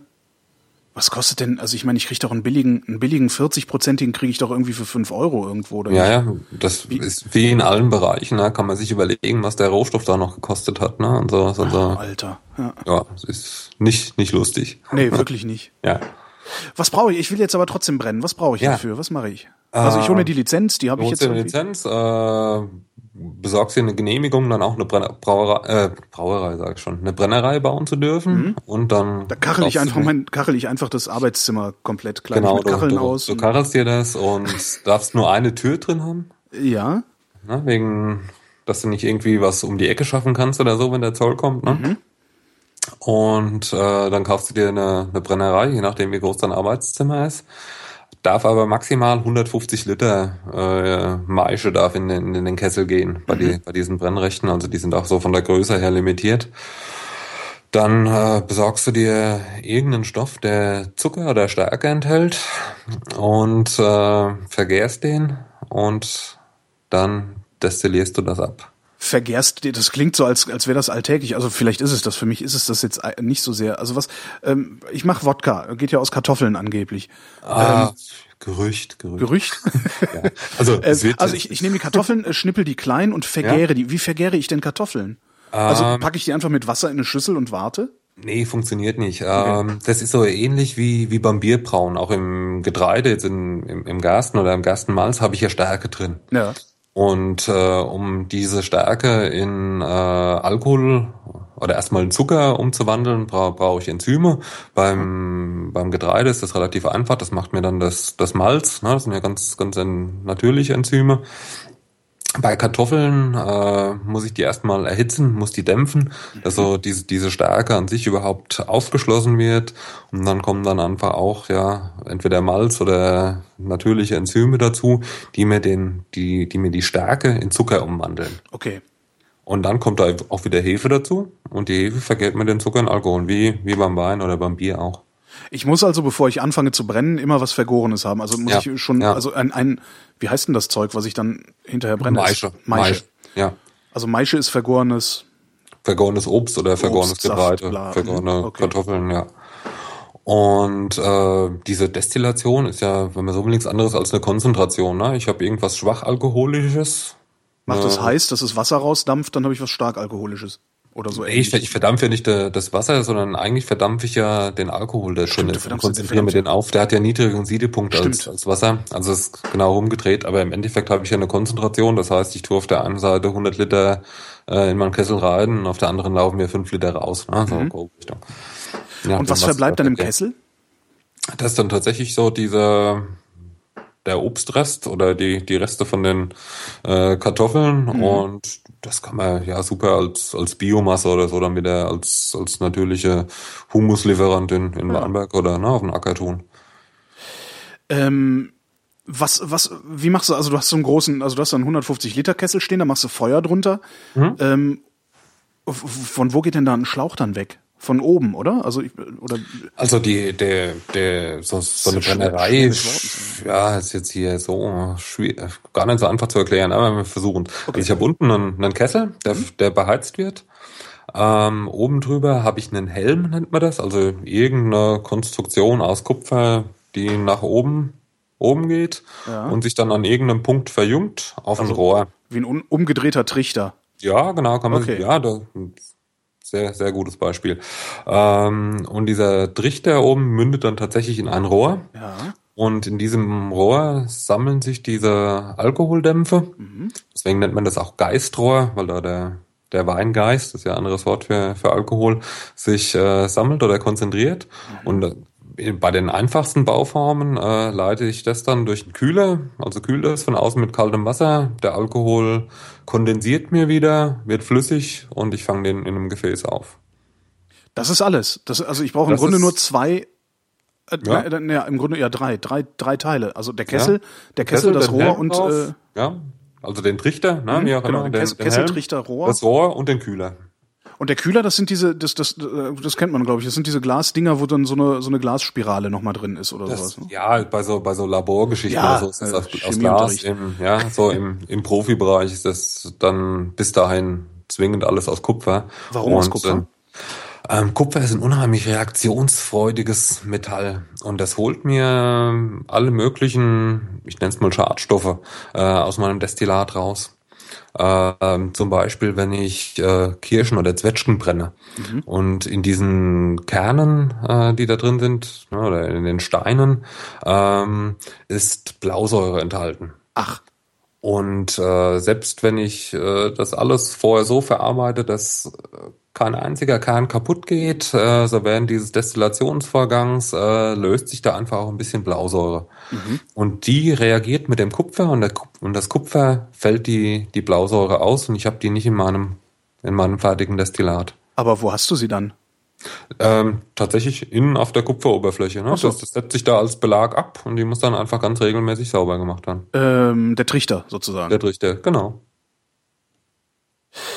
Was ist das? Also äh, es heißt doch immer, dass da, also ne, so äh, in, in der Türkei sind wieder sieben Jugendliche erblindet, weil sie äh, schlechten Alkohol getrunken genau, haben. Was, genau, was, genau. ist das, was da falsch gelaufen ist beim Brennen? Also da sind in der Regel zwei Sachen falsch gelaufen. Ähm, einmal, ich hatte ein wirklich doofes Grundprodukt. Ähm, das ist dann ganz oft so, dass ich dann halt äh, ja irgendwie das Obst destilliere oder zum Vergären nehme, das, äh, das ich so nicht mehr essen wollte, ne? Also das, das Gammelige. Mhm. Und äh, da bildet sich dann während der Gärung äh, eben nicht nur Ethanol, der gute, der gute Stoff, der mhm. gute Alkohol, sondern, sondern eben auch Methanol. Und äh, das war also der Fehler eins. Ich habe Methanol in, in meiner Maische in nicht unerheblicher Menge. Mhm. Und äh, Fehler zwei ist dann, dass ich diesen Methan, dass ich dieses Methanol dann danach beim Destillieren nicht abgetrennt habe. Weil Methanol kann ich, kann ich eigentlich sogar ganz gut abtrennen, weil da der Siedepunkt nochmal ein bisschen niedriger ist als der von Ethanol. Das heißt, ich das heißt, erhitze erst wenig, bis das genau, weggedampft ist und dann erhitze genau. ich mehr und dann kommt der gute Alkohol hinterher. Das, das, das ist so in etwa das Prinzip. Ja. Ah, ja. Man macht das also grundsätzlich, dass man so, so, so ein Brand gliedert, gliedert sich praktisch in drei Teile. Vorlauf, dann der Mittellauf, das eigentliche Herzstück, das Gute, und dann der Nachlauf. Das sind so dann tatsächlich, die nennen sich so Fuselalkohole mhm. äh, mit drin. Das sind dann die, die den, die den Schädel geben. Ah, okay. Ach, das, das kann man auch, das kann man auch während des Brennvorgangs praktisch das raushalten, genau, das Zeug. Genau, genau. Ah. Ja. ja. Da ist der Siedepunkt dann wieder ein bisschen höher als, als bei Ethanol. Und deswegen ist dieses Brennen ja so ja eine echte Kunst und erfordert ganz viel Gespür und äh, ja eine gute Nase, um einfach so diese Fraktionen, die die in jedem Brand äh, drinstecken, um die ordentlich und sauber zu trennen. Eine gute Nase heißt, man kann es riechen. Ja. Also du riechst an dem, was unten raustropft und weißt, es ist Ethanol, Methanol oder genau, genau. Dingens. Ja. Wow. In was für Temperaturbereichen spielt sich das ab? Ähm, Ethanol hat einen Siedepunkt oder Kondensationspunkt, ne, dann mhm. wieder auf der, auf der anderen Seite von rund 78 Grad. Mhm. Äh, da ich ja diese 78 Grad ja aber oben an dem Punkt haben will oder muss, wo das wieder kondensiert, also in meinem Kühler, muss der Kessel unten natürlich da, wo die, die Maische drin steckt, äh, der äh, drin köchelt, muss da natürlich ein bisschen wärmer sein. Also da haben wir dann da irgendwo, je nachdem wie die, was das für eine Anlage ist, wie viel Technik da noch zwischendrin ist, ähm, habe ich dann da 90 bis knapp 100 Grad. Ne? Hm. Was für Technik kannst du da noch dazwischen drin haben? Oder also welche brauchst du da? Weil das ah. klingt gerade so, als könnte ich mir das äh, relativ simpel zu Hause nachbauen und in der Küche also, einfach meinen eigenen Schnaps brennen. Genau, wenn ich einfach nur Schnaps machen möchte, einfach nur Alkohol, äh, geht das tatsächlich so so primitiv. Ähm, wenn ich ähm, dann wirklich tolles Spitzendestillat haben möchte, ähm, muss ich das diesen Vorgang entweder mehrfach machen. Das heißt, ich muss den zwei, drei, viermal destillieren ähm, um einfach da, ja wirklich den, den Alkohol, ich sag mal, zu reinigen. Ne? Ähm, also noch mehr Ethanol rausholen. Also äh, Methanol, Entschuldigung. Ja, einfach, da geht's dann eher drum, danach das Ethanol noch hoch zu konzentrieren. So in so einer primitiven Anlage, ähm, da schaffe ich das im ersten, ersten Durchgang, ich sag mal, von fünf Volumenprozent, die ich so in meiner Maische hatte, vielleicht auf 20, 25 Prozent hoch mhm. zu konzentrieren und dann beim nächsten Schritt eben auf 50, 60 und dann beim dritten Schritt auf 80, 90, so wie ich das haben will. Und das, das heißt, das heißt, wenn du, wenn du jetzt irgendwie, also ich, so mein, mein, eins meiner Lieblingsgetränke ist Williams Brand. Ja, ja. Ähm, der, der kommt also nicht mit, äh, äh, was hatten der so, äh, keine Ahnung, 40, 50 Prozent, der kommt nicht mit 40, 50 Prozent aus dieser Destillationsanlage nee, raus, sondern du machst 80 Prozent und verdünnst ja. es hinterher wieder. Genau, genau. Ja. Warum? Ähm, weil ich nur durch diese Konzentration erstmal ähm, mir auch die die ganzen Aromen, die ich überhaupt haben will, also jetzt bei Williams zum Beispiel einfach so die die dieses dieses tolle ganz spezielle Birnenaroma. Ja das muss ich mir erstmal möglichst sauber konzentrieren. Und äh, bei dieser Destillation geht ja eben nicht nur Ethanol mit hoch, sondern eben es, es reißt da auch immer ein bisschen Wasser mit. Also ich habe da immer so ein Alkohol-Wasser-Gemisch, ne? Mhm. Und äh, eben aber auch Aromastoffe. Und äh, das sind ja aber eben nicht nur die ganz feinen, zarten Aromastoffe, sondern halt auch die von der Schale und vom ja. Fruchtfleisch und von den Kernen, die da drin sind, ne? Und ähm, desto sauberer und höher ich das praktisch brenne oder destilliere, reinige, ne, ist ja letzten Endes auch eine, eine Reinigung, ja. ähm, desto besser kann ich mir diese zarten, feinen Aromen konzentrieren, die ich haben will. Und das wird dann tatsächlich dann aber mit einem guten Wasser ähm, dann eben auf diese Trinkstärke wieder, wieder eingestellt. Ach, ganz normal mit Wasser, okay. Ja, ja. Ah, ja. Wie lange dauert das, bis du so ein, also dieses Brennen? Also, also ist es, ja, das, du, du schaltest das ja nicht ein und gehst dann raus, oder? Da musst nee, du schon nee, mal dabei nee, bleiben. Also äh, speziell so mit den Anlagen, die, die ich des, destilliere, das sind äh, sehr, sehr hochwertige, so von, von der Ausführung. Also ganz, ganz viel Kupfer, ganz, ganz große Kupferoberflächen einfach auch, ne, damit mhm. so diese ganze Reinigungswirkung da überhaupt äh, gut stattfinden kann. Ähm, und da dauert ein Brand, äh, wenn ich das sehr sorgsam und eben auch schön langsam destilliere, drei, dreieinhalb Stunden. Mhm. Das heißt, ich schaffe so an einem normalen Arbeitstag sind drei bis maximal vier Brände, ne? je nachdem, wie lange ich dann in der Brennerei stehen möchte. Okay. Und wie viele Brände musst du machen, um dein, deine Konzentration zu kriegen? Ähm, weiterarbeiten kannst? Da ich eben nicht nur mit so einem Trichter arbeite, sondern ähm, ich habe praktisch nach diesem Trichter und vor dem Kühler noch eine noch einen Verstärker. Und das sind, ja, kann man sich vorstellen, wie so Tellerböden, durch die der Alkohol, äh, die der Alkohol von unten als Widerstand über, überwinden muss.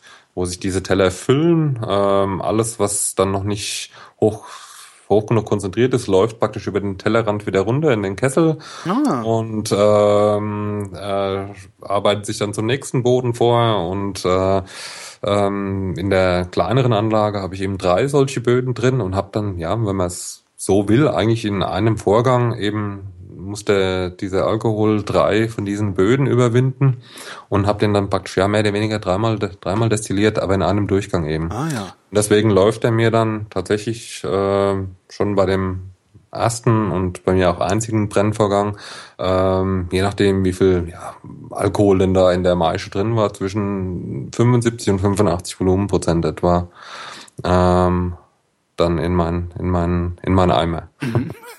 Tatsächlich in Eimer. Ja, da wird's dann, da wird's dann profan, ne? Irgendwie alles so, ah, oh, Kupfer, ja, ja, hier, mh, ja, Eimer, dann zum Schluss Eimer Schnaps. genau. ja. Und ähm, ja, wir haben so die all die Jahre, also meine Vorfahren, die Altvorderen, äh, haben ähm, immer so das, das Obst destilliert, äh, das wir selber haben. So, wir haben rund um dem, ums Weingut ja so alte Streuobstwiesen, Aha. auf denen ja Apfelbäume, Kirschbäume, Zwetschgenbäume, Mirabellenbäume stehen. Und äh, die sind einfach, äh, das Obst ist im Herbst geerntet worden, vergoren und dann einfach destilliert worden. Ja. Und dann die Destillate, je nach Destillat mehr oder weniger lang gelagert, in der Regel mindestens ein Jahr. Und dann Wie ja. wird das gelagert? Ähm, bei Im den Eimer. Genau. Also wir haben ich alles voll Eimer. Genau. ähm, nee, also die die Sachen, äh, wo ich sage, die sollen genauso bleiben, wie sie sind. Äh, also da sollen keine Umwelteinflüsse dazukommen. Also mm. wie sie jetzt zum Beispiel in einem Holzfass oder so Stand finden würden, lagern bei uns äh, in, in Edelstahl oder in Steingut. Steingut ist auch ja. äh, geschmacksneutral, oder was? Es ist absolut geschmacksneutral ah, ja. und es hat noch so ein bisschen den Vorteil, je nachdem, was ich für einen Lagerraum habe, weil das einfach sehr dickwandig ist, ja. dass da auch meine, ich sag mal, Temperatur in dem, in dem Steingutbehälter äh, nochmal gleichmäßiger ist. Du willst also auch bei einer gleichmäßigen Temperatur lagern? Ja, kommt, kommt drauf an, nicht, nicht zwingend. Okay. Äh, deswegen sage ich ja Edelstahl oder Steingut. Mhm. Ähm, und äh, all die Sachen, äh, wo einfach ja ein Holzfass gut passt oder die, diese Aromen, die so ein Holzfass abgibt, äh, wo es gut passt, äh, ganz klassisch natürlich ein Weinbrand oder sowas, ne? Mhm. Aber zum Beispiel auch Zwetschge, äh, aber auch ein Fass gelagerten Apfelbrand, die lagern dann in, in Holzfässern. Mhm. Ähm, und da dann ja deutlich länger, in der Regel mindestens drei Jahre. Warum lagern die so lange? Also bei den im, im Holzfass, das kann ich verstehen, weil das soll ja mit dem Holz reagieren genau, irgendwie. Genau, ja. Aber warum lagern die so lange im Stahl? Was passiert ja. da mit dem mit dem Schnaps? Da, da passiert äh, einfach immer noch eine, eine ganze Menge. Ähm, einfach so die, wir haben ja dann praktisch ein neu zusammengestelltes äh, Alkohol-Wasser-Aromengemisch. Mhm. Ne, so nach, nach, der Destillation. Äh, du du füllst das, du füllst das dann. Machst du, machst du direkt, also machst du nach der Destillation, äh, machst du dann, dann das Wasser dazu, dass du dein. Nein, nein nee, die werden hochprozentig gelagert. Hochprozentig gelagert, so. Ja. Okay. Weil dann einfach diese, einmal spare ich mir Lagerplatz. Mhm. Das ist ja nicht, nicht ganz unerheblich. Äh, Stimmt, ich bräuchte ja mehr wie das Doppelte sonst an, an Lagerkapazität. Und ähm, die, die Reifung ist einfach auch äh, finde ich, äh, findet schöner und schneller statt, äh, wenn das hochprozentig gelagert wird. Mhm. Und dann eben nach dieser Reifezeit kommt, wird es tatsächlich mit, mit dem Wasser verdünnt. Ist das so eine Reifung auch wie, wie ein Wein, der in der Flasche ja. lagert? Also einfach so, ja, das oxidiert ja, so vor sich hin so ein bisschen? Genau, also okay. ein bisschen Sauerstoff logischerweise ist dabei, aber insgesamt einfach auch so, das harmonisiert sich einfach alles. Ne? Okay. So, so ein bisschen, selbst wenn man das sehr sauber gebrannt hat, so diese ganz jungen Destillate haben einfach noch so eine gewisse Grundschärfe, sage ich mal. Mhm. Und das harmonisiert sich einfach mit, mit einer Lagerung. Mhm. Und dann im ja, Fassbereich ist eh klar, ne? Das braucht einfach Zeit, damit klar, diese Oxidationsgeschichten mit äh, Aromen aus dem aus dem Fass einfach überhaupt äh, in das Destillat übergehen können. Und speziell im Holzfassbereich zum Beispiel mag ich es eigentlich ganz gern, wenn ich da in meinem Lager ein bisschen Temperaturschwankungen habe. Man kann sich das ja so vorstellen, wenn es warm ist, so öffnen sich die Poren vom Holz hm. und der, das Destillat kann da kann da praktisch ja in die Holzporen eindringen und wenn es dann wieder ein bisschen kühler wird, ziehen sich die Poren wieder zusammen. Das Destillat wird praktisch wieder rausgekommen gequetscht. Mhm. Also, das muss natürlich in einem Rahmen stehen äh, oder in einem Verhältnis stehen. Ich kann da Temperatursprünge von 50 Grad sind das sicher nicht so toll, ne? aber ähm, sagen wir so 10, 15, 20 Grad darf das ruhig, darf das ruhig arbeiten. Ah ja, schön. Ja. Und danach füllst du es dann ganz einfach auf, also verdünnst es so, wie du es haben willst und füllst es genau. auf Flaschen ab und, genau. und dann geht's in Verkauf. Dann geht's in Verkauf, ja was macht eigentlich den Unterschied aus zwischen einem, also äh, ne, ich kriege einen Williams für, weiß ich nicht, einen halben Liter für einen Zehner, ich kriege ja. aber auch einen Williams einen halben Liter für einen Hunderter. Warum ist der so der eine so billig, der andere so teuer? Also wo ist der Unterschied? Also abgesehen davon, dass sie unterschiedlich schmecken. Ja. Also ja. wie kommt das, dass sie unterschiedlich schmecken? Das ist eigentlich die Frage. Ähm, da ist einfach auch wieder der Rohstoff, ne? Also der mhm. für einen Zehner, der ist ganz sicher aus Williamsbeeren gemacht, äh, die erstmal für, ich sag mal, für einen Supermarkt gedacht waren, ne? die zum die einfach so zum Essen gedacht waren. Ne? Mhm. Die werden dann, weil die ja relativ lange Transportwege noch haben und dann auch in dem Supermarkt ja nicht in einem Tag verkauft werden, sondern da auch mal drei, vier, fünf Tage liegen. Ja. Die werden einfach grün geerntet, ne? Und dürfen dann soll, nachreifen, ja. ja. Und dürfen dann nachreifen. Nur bei dieser Nachreifung, die werden zwar weich und so, aber einfach äh, Zucker und Aromastoffe bilden sich da keine mehr, ne? Das, das stimmt, das ja. Das funktioniert nur am Baum. Und das, was dann da nicht verkauft wird, weil es dann ja langsam nicht mehr so schön anzusehen ist, ne? wenn ich daraus dann eine Schnaps brenne, dann kriege ich irgendwas, das schon ein bisschen nach Birne schmeckt, aber ähm, mit einem richtig tollen Destillat nicht so viel zu tun hat. Ne? Kann ich dann da noch Aroma dazuschütten? Passiert sowas? Oder ist ähm, das, das da, da gibt's, da gibt's bei den, ja, bei den Spirituosen gibt's da praktisch verschiedene Klassen. Ah. Und bei der ich sag mal, Premium-Version darf gar nichts dazu. Kein, kein Farbstoff, kein, kein Zucker und auf gar keinen Fall irgendwelche Aromen. Und die erkennt man eigentlich daran, dass dann tatsächlich nur die Obstsorte draufsteht und oder äh, in Verbindung mit Wasser oder Brand. Zum Beispiel, wenn da Williams Christ Brand draufsteht, mhm. ähm, dann muss da zwingend darf das nur aus der vergorenen Frucht äh, gewonnen sein. Wenn da jetzt Williams Christ Spirituose draufsteht. Ah, so. Ah, okay. Und diese Spirituose ist praktisch so dieser, dieser Überbegriff für die, für die ganze Gattung. Ja. Da darf ich dann tricksen, da darf dann Zucker dazu und Aroma und Farbstoff und das sind dann eben in der Regel dann auch so ein bisschen die, die günstigeren Versionen, ne? Mhm. Und bei den wirklich tollen Geschichten, also ich brauche dann einfach wirklich hochreife, vollreife, ganz, ganz aromatische Birnen. Ähm, die werden dann in der Regel, ähm, wird dann zum Beispiel wirklich von Hand noch der Stiel rausgedreht. Ich wollte gerade fragen, du kannst die also nicht einfach so räudig ernten und verarbeiten, sondern du musst auch da vorsichtig sein wie bei einer Traube. Genau. Ja, genau. Ja. Ne? Also da wird dann tatsächlich von, von Hand äh, der Stiel noch entfernt. Die werden dann auch nur ganz leicht angequetscht, weil ja auch wieder die Kahnen nicht kaputt gehen sollen und so. Ne? Mhm. Das funktioniert, funktioniert natürlich auch alles nur, wenn die richtig reif sind. Ne? Das heißt, wenn die schon ein bisschen weich sind, ne? Ja, klar. Und dann kann ich die wirklich nur auch nur so ganz hauchzart anquetschen. Dann einfach ja auch wieder wie wie sauber mache ich da meine Vergärung, ne? Ist das schön schön kühl während der Vergärung, dass die einfach auch nicht so schnell gären, ne? Die können dann ruhig auch vier, fünf, sechs Wochen gären, möglichst kühl, dass dann einfach während der Gärung auch nicht so viel Aroma mit mit rausgeblasen wird. Gären die auch äh, gären die abgedeckt oder gären die offen? Ja, unbedingt abgedeckt. Mhm. Äh, sonst wäre wär alles voll mit Essigmucken und äh, ah, Fliegen. Ja, klar, ja, also, sicher, ja, ja. ja. Und gerade gerade bei den Bieren, die haben ja selbst sehr, sehr wenig Säure, aber doch relativ viel Zucker. Ne? Mhm. Das wäre also gefundenes Fressen für alles, was an irgendwelchen Mikroorganismen sich auf diesem Planeten bewegt. Äh, die wären da sehr glücklich drüber, wenn die da frei dran könnten. Mhm. Und äh, das heißt, die werden ja wirklich unter Luftabschluss vergoren.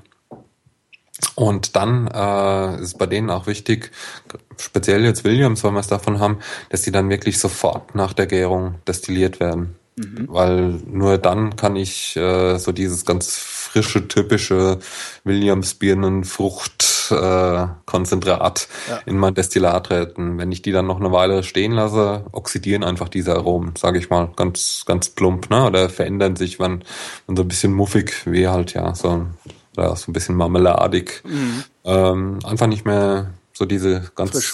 große, frische Klarheit ist dann einfach weg. Ist die Birne dann auch gleichzeitig das äh, am schwierigsten zu brennende, der am schwierigsten zu brennende Schnaps?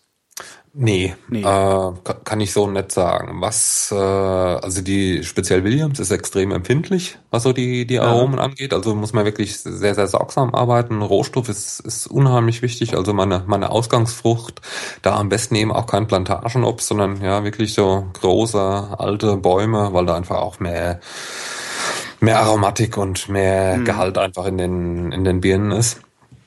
Es gibt dann aber auch ja wirklich üble Sachen, also so von der Verarbeitung zum Beispiel Quitten oder sowas, die haben außen so, so, ja, so eine Schale aus Beton. Ne? So, genau, also und die müssen vorher wirklich abgeschrubbt werden, so diese, diese, diese pelzige, ölige Schicht außen, die, ja. die muss runter, weil das sonst einfach nur bitter schmeckt und, und nicht gut. Und was dann auch so zum Beispiel nicht schön zu verarbeiten ist, sind, sind Vogelbeeren oder sowas. Dann, ne? So weil das was so ein bisschen speziell ist, weil die einfach auch so trocken sind und ich mhm. so unendlich viel davon brauche. Äh, das ist also. Wie viel Kilo, wie viel Kilo Obst brauchst du für einen Liter Schnaps? Das kommt ganz drauf an, wie viel Zucker denn in dem Obst ah, ist. Ne? Okay. Ne? Ähm, bei Äpfeln, sage ich mal, kriege ich aus 100 Kilo Äpfeln äh, drei, dreieinhalb Liter reinen Alkohol raus. Mhm. Ähm, bei Zwetschgen zum Beispiel können das auch sechs, sieben oder acht Liter sein. Reiner Alkohol ist ab reiner wie, viel, Alkohol. wie viel Prozent sind reiner Alkohol? Das ist praktisch ein rechnerischer Wert, ne? Also das sind immer tatsächlich 100 Prozent. Ach so, ne? tatsächlich, okay. Ja, ja. Na, das ist auch der, der Wert, der, der versteuert wird. Ne? Das aha, wird immer aha. hochgerechnet auf, auf reinen Alkohol. Okay. Ja. Brennst du alles? Nein. Ähm, wie gesagt, wir, wir kommen so aus der, der rein lokalen, heimischen Obstrichtung. Mhm. Und äh, ist nach wie vor auch durchaus eine echte Spezialität äh, von uns, da eben auch mittlerweile äh, ganz viele im, im Holzfass gereicht. Ähm, ansonsten habe ich äh, 1998, da war ich Anfang 20, hatte ich so die, die Schnapsidee, äh, ja. Super. äh, du darfst das sagen, das ist, ich beneide ja. dich gerade sehr darum. Du darfst, super, ich muss Schnaps brennen anfangen. Genau. Äh, komm vorbei. Ich habe noch so eine kleine Mini-Distille, so, die man so auf den Tisch stellen kann. Tisch stellen, so super. Ja, ja. ja. Hey, dann komme ich äh, vorbei, dann bringst du mir das bei und dann komme ich, genau, genau. nach Hause. ähm, hatte ich so die Schnapsidee, Whisky zu, zu machen und habe mir dann ja ganz viel gelesen, ganz ganz viel probiert und mir dann auch so ein richtiges Konzept gemacht, welche Gerste nehme ich dann, welches Malz, ähm, in welche Fässer lege ich den dann, wie lang und ähm, wirklich so mit dem Ziel, den zu brennen, in die Fässer zu legen und dann erstmal echt zu vergessen. Ja. Und habe das dann tatsächlich auch so gemacht und dann genau zehn Jahre später also 2008, mit so vor fünf Jahren, dann diese Fässer wieder ausgegraben und. Du hast da auch äh, nie zwischendurch mal probiert doch, oder? Ich, ich, ich gebe zu, ich okay. habe so, so. Also du wusstest, mal, dass es, du wusstest, dass kein Dreck rauskommt. Genau, okay. genau. Ähm, aber ich hatte halt so einfach den Ehrgeiz, wenn wenn ich einen Whisky mache und dann und speziell der erste, das muss dann gleich ein, ein Brett sein. Ja. Und äh, hab dann ja den den dann ja runtergesetzt eben auf Trinkstärke auf die 40 Prozent auf die Flasche gefüllt. Und das war dann ja praktisch ein echter Renner. Der war dann innerhalb von ja, kürzester Zeit äh, war der ausverkauft. Und ich stand dann vor dem Dilemma warum hast du den äh, verkauft wenn der so super war? Warum hast du den nicht selber gesoffen? Ja von irgendwas muss ich mir die Brötchen morgen schmieren. Ne? So, so. Ja, nächstes Mal rufst du an, dann leih ich dir was.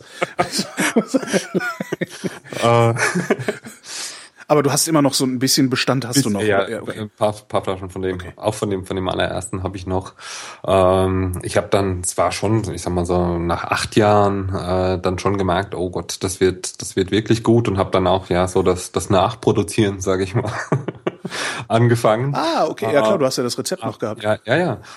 Ähm, aber ich hatte halt einfach echt eine Produktionslücke ne, von, von acht Jahren mhm. und die mir dann jetzt so aus betriebswirtschaftlicher Sicht dann heute einfach echt brutal wehtun.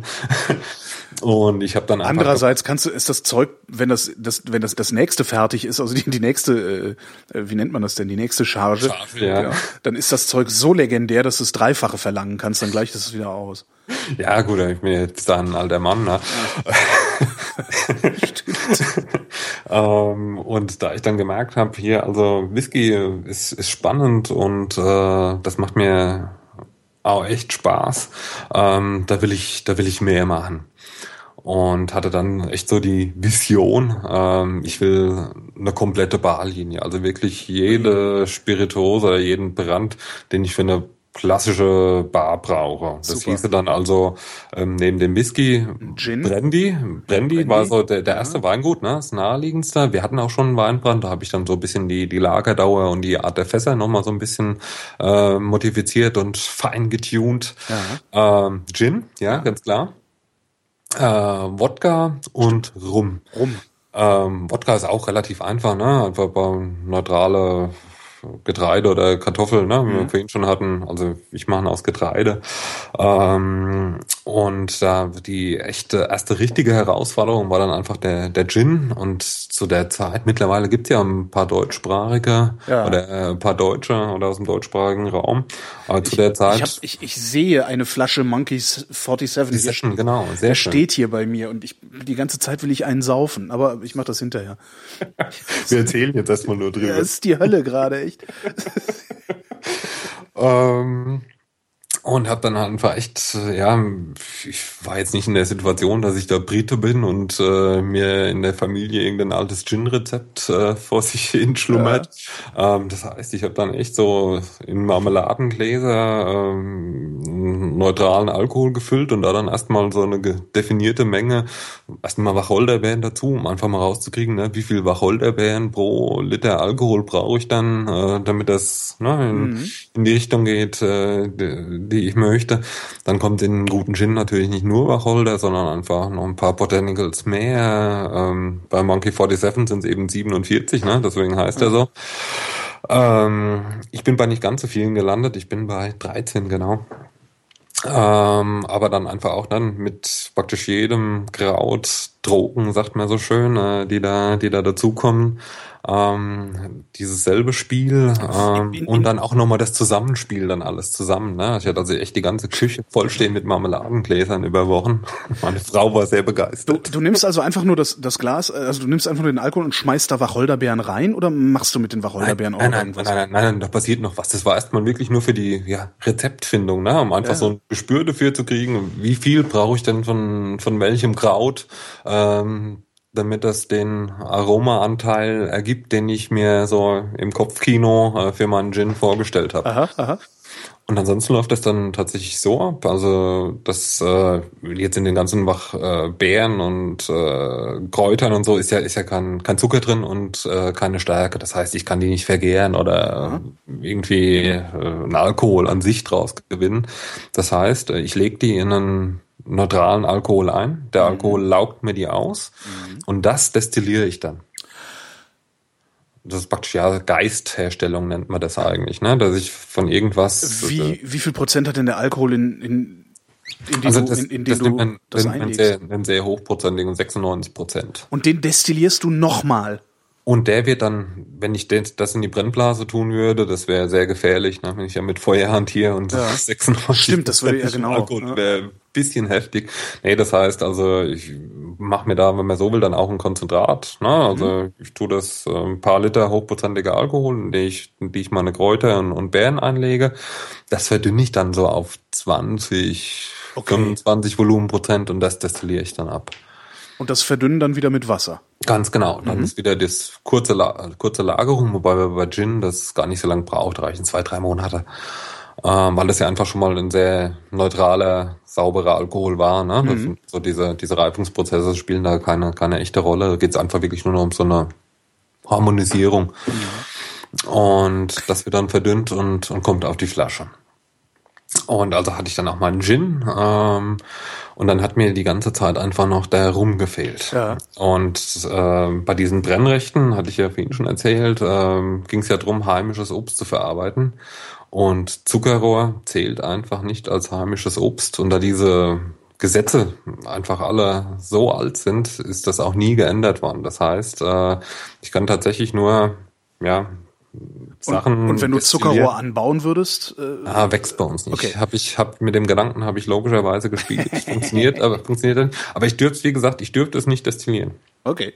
Weil es in so einer Liste von 1800 so und so einfach nicht Ach so, drin das ist, also das steht explizit, ja, ja, was ja, ja, das steht jeder, also. jeder, jeder, jeder Rohstoff, der da in so einem, in so einer Abfindungsbrennerei mit so einem Brennrecht destilliert werden darf, ähm, ist da genau aufgeführt. Okay. Witzigerweise ist Banane dabei weil damals Deutschland ja Kolonien hatte, Deutsch-Südwestafrika ah, und solche ah. Geschichten und das galt als das regional dann. Das galt dann als heimisches Obst, ja, weil, ja, weil es da Bananen gab in heutigen Namibia.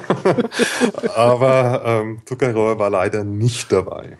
Und ähm, da, wie gesagt, durfte ich die ganze Zeit gar nicht produzieren. Aha. Und aber ich war dann es wahrscheinlich so, trotzdem gemacht. Na, nein, nee, nee, nee. Ich hab's, hab's tatsächlich unterlassen. Ähm, und Weil du anständig bist oder musst du auch Schiss haben, dass sie dir auf die Schliche kommen, wenn du darum Ich muss auch Schiss haben. Ich okay. bin grundsätzlich natürlich sehr anständig. Ja, sicher. Nee, das, äh, sonst ja, würde ich ja gar nicht mit dir reden. Genau, genau. ähm, aber natürlich eine Kombination aus, aus beidem. Und dann kam einfach so der, der Faktor dazu. Äh, also einmal wollte ich unbedingt rummachen und einfach so, mir hat diese, dieses Kontingent, diese 300 Liter Alkohol, die ich erzeugen dürfte, ne, das hat mir einfach mit dem, mit dem Whisky-Geschichte, wenn ich das weiter hätte machen wollen, im soliden Stil, sag ich mal, dass ich doch immer jedes Jahr ein, zwei Fässer Erfolg kriege, ja. ähm, hätte mir einfach dann das Recht nicht mehr gereicht, um mein Obst noch zu verwerten. Und mhm. also das war so gesagt, nee, das war für mich nicht mehr hinnehmbar und habe gesagt, so, ähm, jetzt ist es soweit, ähm, ich baue mir eine neue Brennerei und die ist dann ja rechtlich völlig anders geregelt. Das ist praktisch, ja, es läuft auch alles über den Zoll und das ist praktisch, äh, hat nichts mit so einer Brennerei mit einem Brennrecht zu tun, sondern das ist ein Steuerlager, in dem ich Alkohol produziere. Okay. Und dafür brauche ich kein, kein Brennrecht. Ich muss nur diese, diese Anlage äh, muss vom Zoll genehmigt sein und die heißt dann, ist dann eine Verschlussbrennerei. Und das mhm. heißt deshalb Verschlussbrennerei, weil der Alkohol erstmal grundsätzlich unter Verschluss ist. Das heißt, der läuft in verplombte Behälter mhm. und gehört erstmal dem Staat. Und äh, sobald ich die dann aus diesem Behälter oder aus dem Steuerlager, je nachdem wie das strukturiert ist, äh, wenn ich den, den Alkohol dann da raushole, bezahle ich meine Alkoholsteuer und dann ist er mir. Hat halt den Vorteil, dass ich sowohl brennen kann, was ich will und aber auch so viel ich will. Ja. Weil einfach, ne, ich erstmal an den Alkohol so nicht rankomme, sondern der, mhm. der dem Staat gehört oder dem Bundesmonopolamt. Und die freuen sich im Prinzip, also ja, klar, die freuen sich natürlich über Menge. Weil genau, je mehr du genau. da hast, desto, desto öfter genau, zahlst du 13 Euro pro Liter. Ja. Ganz genau, ganz genau. Deswegen ist das durchaus erwünscht und weil auch der ganze Verwaltungsaufwand ah. äh, eher geringer ist, als er bei diesen kleinen Brennrechten ist und aber der Ertrag für den Staat natürlich deutlich größer, der, zumindest der potenzielle. Ne? Ja. Deswegen ist das ähm, gar nicht so kriegt man da gar nicht so viele Hürden in den Weg gestellt. Ein paar schon, äh, je nachdem, wie das Hauptzollamt ja, das stimmt auch so Hygienevorschriften und so ja, Zeugs. Ja, das ist ja eh, ne? Ist ja immer, wir reden ja immer von einem Lebens- oder Genussmittel, ne? mhm. ne? Also das, das, ist, das ist eh klar. Aber ich hatte dann einfach die Möglichkeit, äh, rumzubrennen. Ähm, ich habe mir diese Anlage letztes Jahr praktisch ja maßgeschneidert bauen lassen. Ich hatte da ganz genaue Vorstellungen, wie dieser Helm eben geformt sein soll, weil es eben kein Trichter sein sollte, ne? sondern also ist wirklich ganz, ganz optisch einfach auch sehr, sehr ansprechend, aber einfach so was, wie ich mir so eingebildet habe oder einbilde, ne? welche Form so meine Aromen, die ich, die ich haben will, am schönsten konzentriert. Und, rechnest du, rechnest du das dann aus mit irgendwelchen Formeln und nein, nein, oder ist das eher nee, so eine, so eine, das Erfahrung. So eine, okay das ist Erfahrung, Bauch. Und äh, ich meine, es gibt ja überall in dieser Welt Brennereien und da haben sich dann für gewisse Brände oder Destillate haben sich einfach gewisse Helmformen oder Bauformen einfach bewährt. Mhm, ne? Die sind mhm. im Cognac-Bereich zum Beispiel, die haben ein bisschen andere Helmformen, als das die Whiskybrenner in Schottland haben. Und na, so gibt dann einfach schon so Geschichten, die sich einfach als, als gut erwiesen mhm. haben, äh, haben. Und da habe ich mir einfach so, aber so mit ein paar Wunschvorstellungen, die ich noch hatte, äh, habe ich mir da wirklich meine, meine Traumbrennerei bauen lassen. Und äh, konnte dann praktisch jetzt seit, ja, seit einem halben Jahr, darf ich eben jetzt auch, auch rumdestillieren. Da war ich dann jetzt aber bei dem, bei dem nächsten Problem, Problem, allerdings Luxusproblem. Ähm, ich habe so, so die Philosophie, äh, dass ich eigentlich nur mit lokalen Rohstoffen und Produkten arbeiten möchte. Das heißt, ne, die, das Obst habe ich selber, die, mein Wein oder die Trauben für den Weinbrand habe ich selber.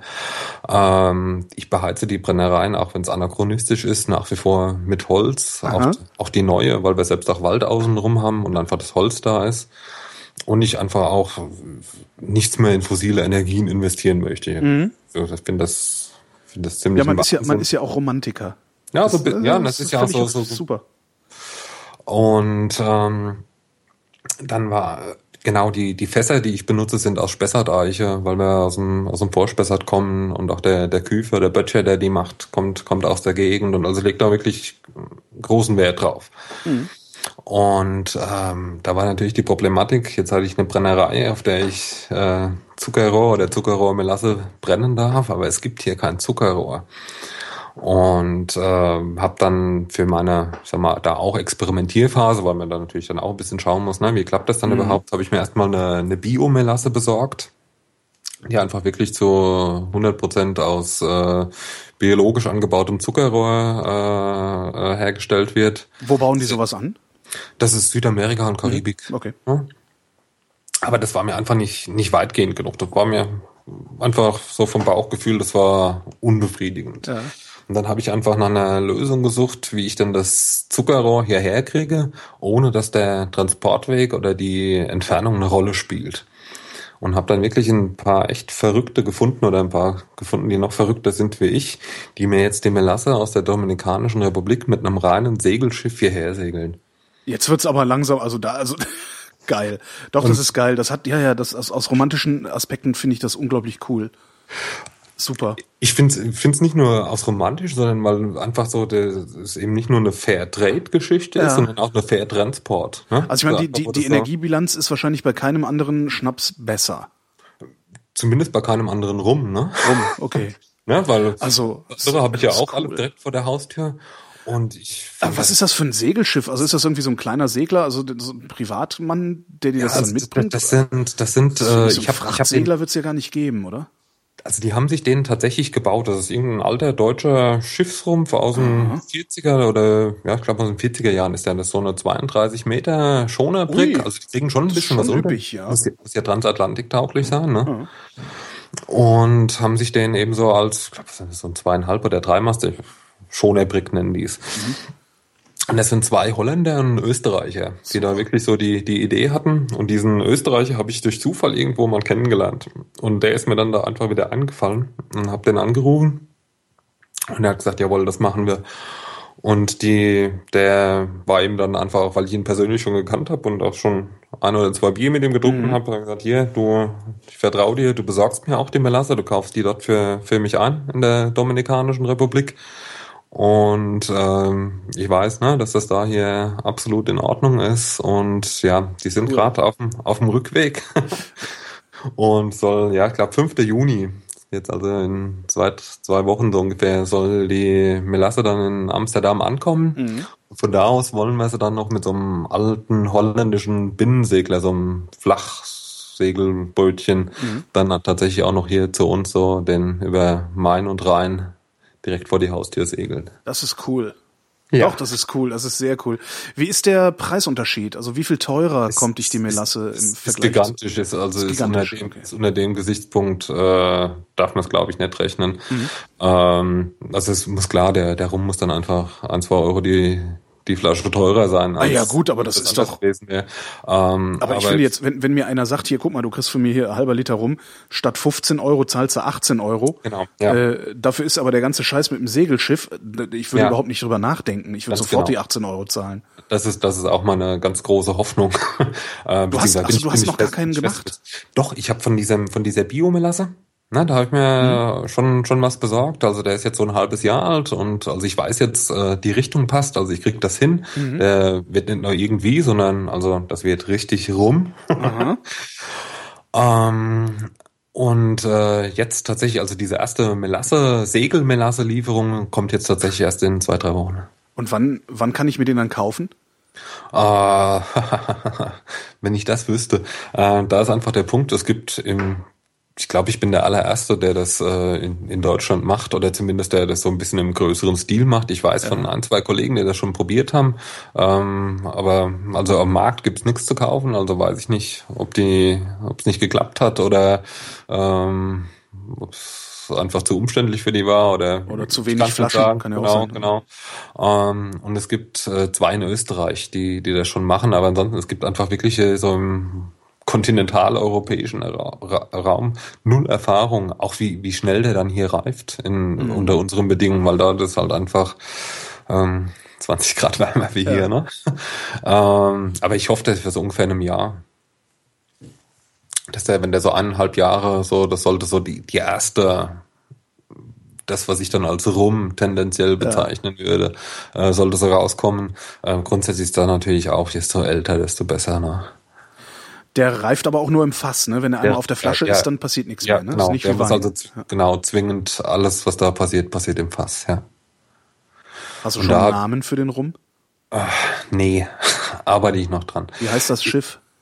Äh, Tres Hombres.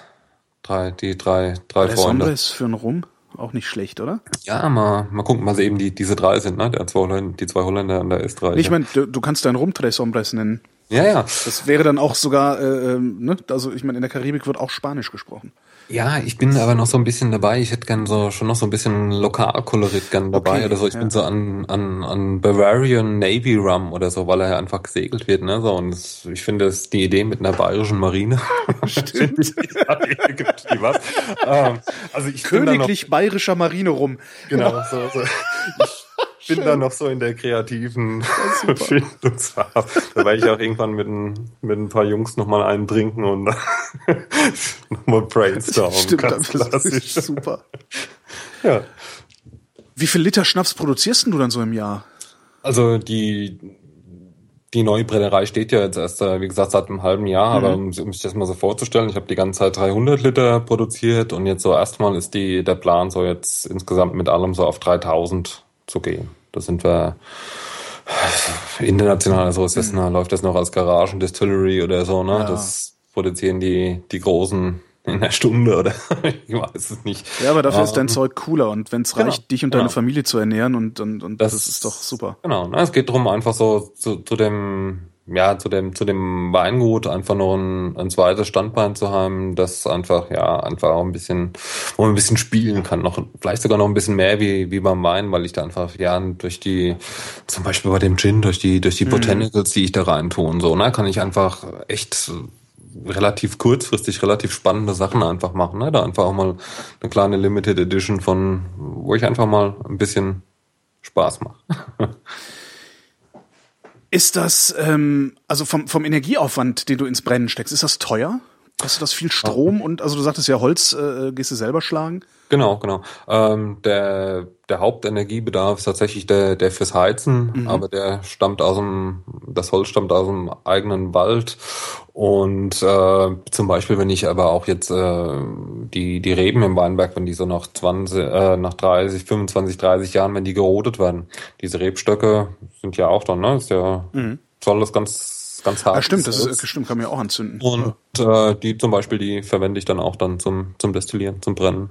Wo holst du denn eigentlich die neuen Rebstöcke dann her, die du wieder pflanzt? Aus der Baumschule? Äh, Es, Rebschule tatsächlich heißt Ach, es. tatsächlich, okay. Ja, ja, ja. Ich dachte, ich rede was, ich sage jetzt was ganz doofes, aber hab ich nicht. das Äh, zwischen, zwischen Wein und Schnaps ist noch Likör. Wie macht man eigentlich Likör? Ah, ich glaube, da hat jeder so ein bisschen sein, seine eigenen Rezepte, ne? Aber also Likör ist dann einfach definiert, dass, dass er einen gewissen Mindestalkoholgehalt haben muss und dass er aber auch einen gewissen Mindestzuckeralkohol, äh, Zuckergehalt haben muss. Und äh, wie ich dann da meine Fruchtaromen oder so reinkrieg, da gibt's natürlich dann von ja rein Konzentrat ne, oder irgendwelchen äh, Essenzen äh, bis hin zu der Version, dass ich tatsächlich hier Fruchtsaft frisch presse und den mit Alkohol und äh, Zucker ähm, zum Likör veredle, ähm, alle Variationen. Ne? Das klingt gerade so, als wäre Likör eigentlich so das minderwertigste, würde ich es jetzt nicht nennen, aber so. Nein, nein, auf keinen Fall. Da gibt's einfach auch die komplette Bandbreite, ne? Aber so die das, was man so normal zu kaufen kriegt, ist wirklich ganz viel. Ne? Da, ist, da ist einfach hier Zucker, Farbstoff, Alkohol, ein bisschen Aroma. Ähm, ist in der Regel nicht so nicht so prickelnd. Also ist auch Likörkauf was, was ich lieber beim Fachhändler mache, also wo ich auch bei meinem ja, Weinhändler lieber absolut. äh, das ja, Zeug ja, kaufe. okay. ja, echt, echt. Und so für mich ist die so die eigentliche Verbindung zwischen dem, der Brennerei und dem Weingut eigentlich aktuell sind das die Holzfässer. Ähm, weil ich einfach die, die Fässer, die ich erst für die Weinbereitung einsetze, dann natürlich ganz, ganz toll auch für die Destillatlagerung dann nehmen kann. Ähm, da ist sogar da sehr schön, äh, wenn ich da schon ein bisschen vorbelegte Fässer habe, weil einfach das Holz dann nicht mehr so ganz dominant ist. Weil ich habe ja da riesige, riesige Alkoholmengen, das was ja ein sehr aggressives Lösungsmittel ist. Ne? Wenn ich das äh, dann so einen sehr hochprozentigen Alkohol in ein ganz neues Fass sperre ähm, und lasse es da zehn Jahre drin, dann ist das hinterher, als ob ich auf ein Stück Eiche beiß. Ne? Äh, und das soll ja aber einfach nur ergänzen, abrunden, ne? so ein bisschen Aromakomponenten äh, ja ergänzend äh, dem, dem Destillat mitgeben.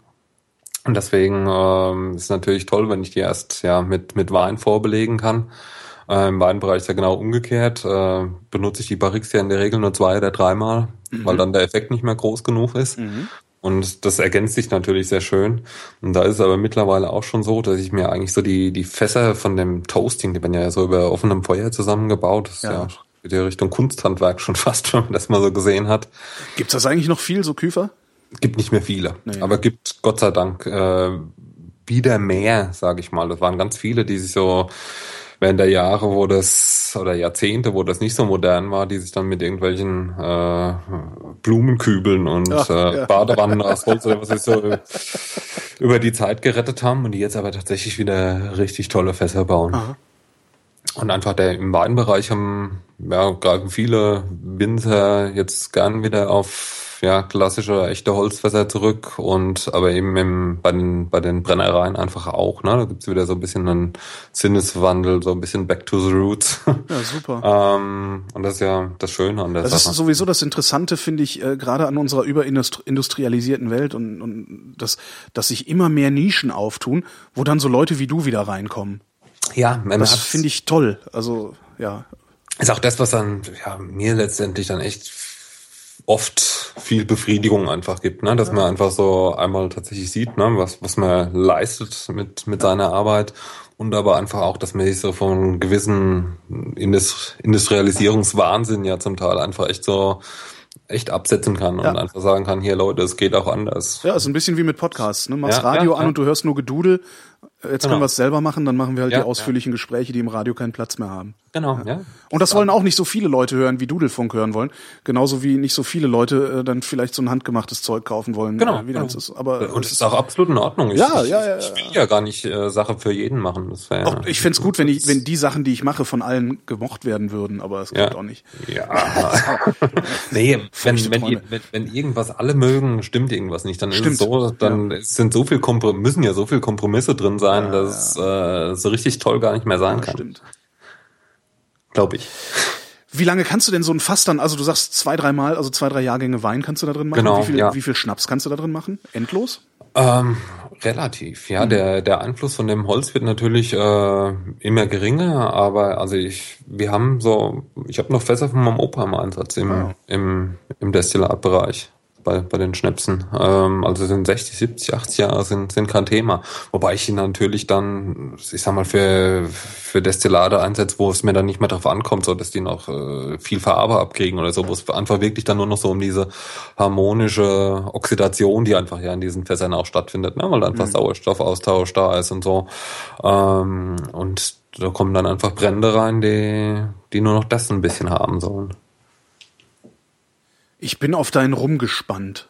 Ich auch. Ja. Wobei, also ich, ich schnupper aktuell sehr gern. Ja. Auch äh, überproportional oft an, an den Fässern. Ähm, aber das, nee, das wird, das wird echt gut. Ich bin ganz, ganz happy. Wo muss ich hinfahren, wenn ich mir das Zeug kaufen will? Wo sitzt du? Ah, ich sitze im Landkreis Aschaffenburg, also ja, ja so bayerisch Rhein-Main und da äh, Alzenau und da im Ortsteil Michelbach und da noch zwei Kilometer außerhalb. Also nicht also zu finden. ja, also Dörsthof nennt sich das. Ah, ja. Und ja, den, den kann man finden. Wer, wer wirklich will, findet mich. Na dann, danke für das Gespräch. Ich habe zu danken.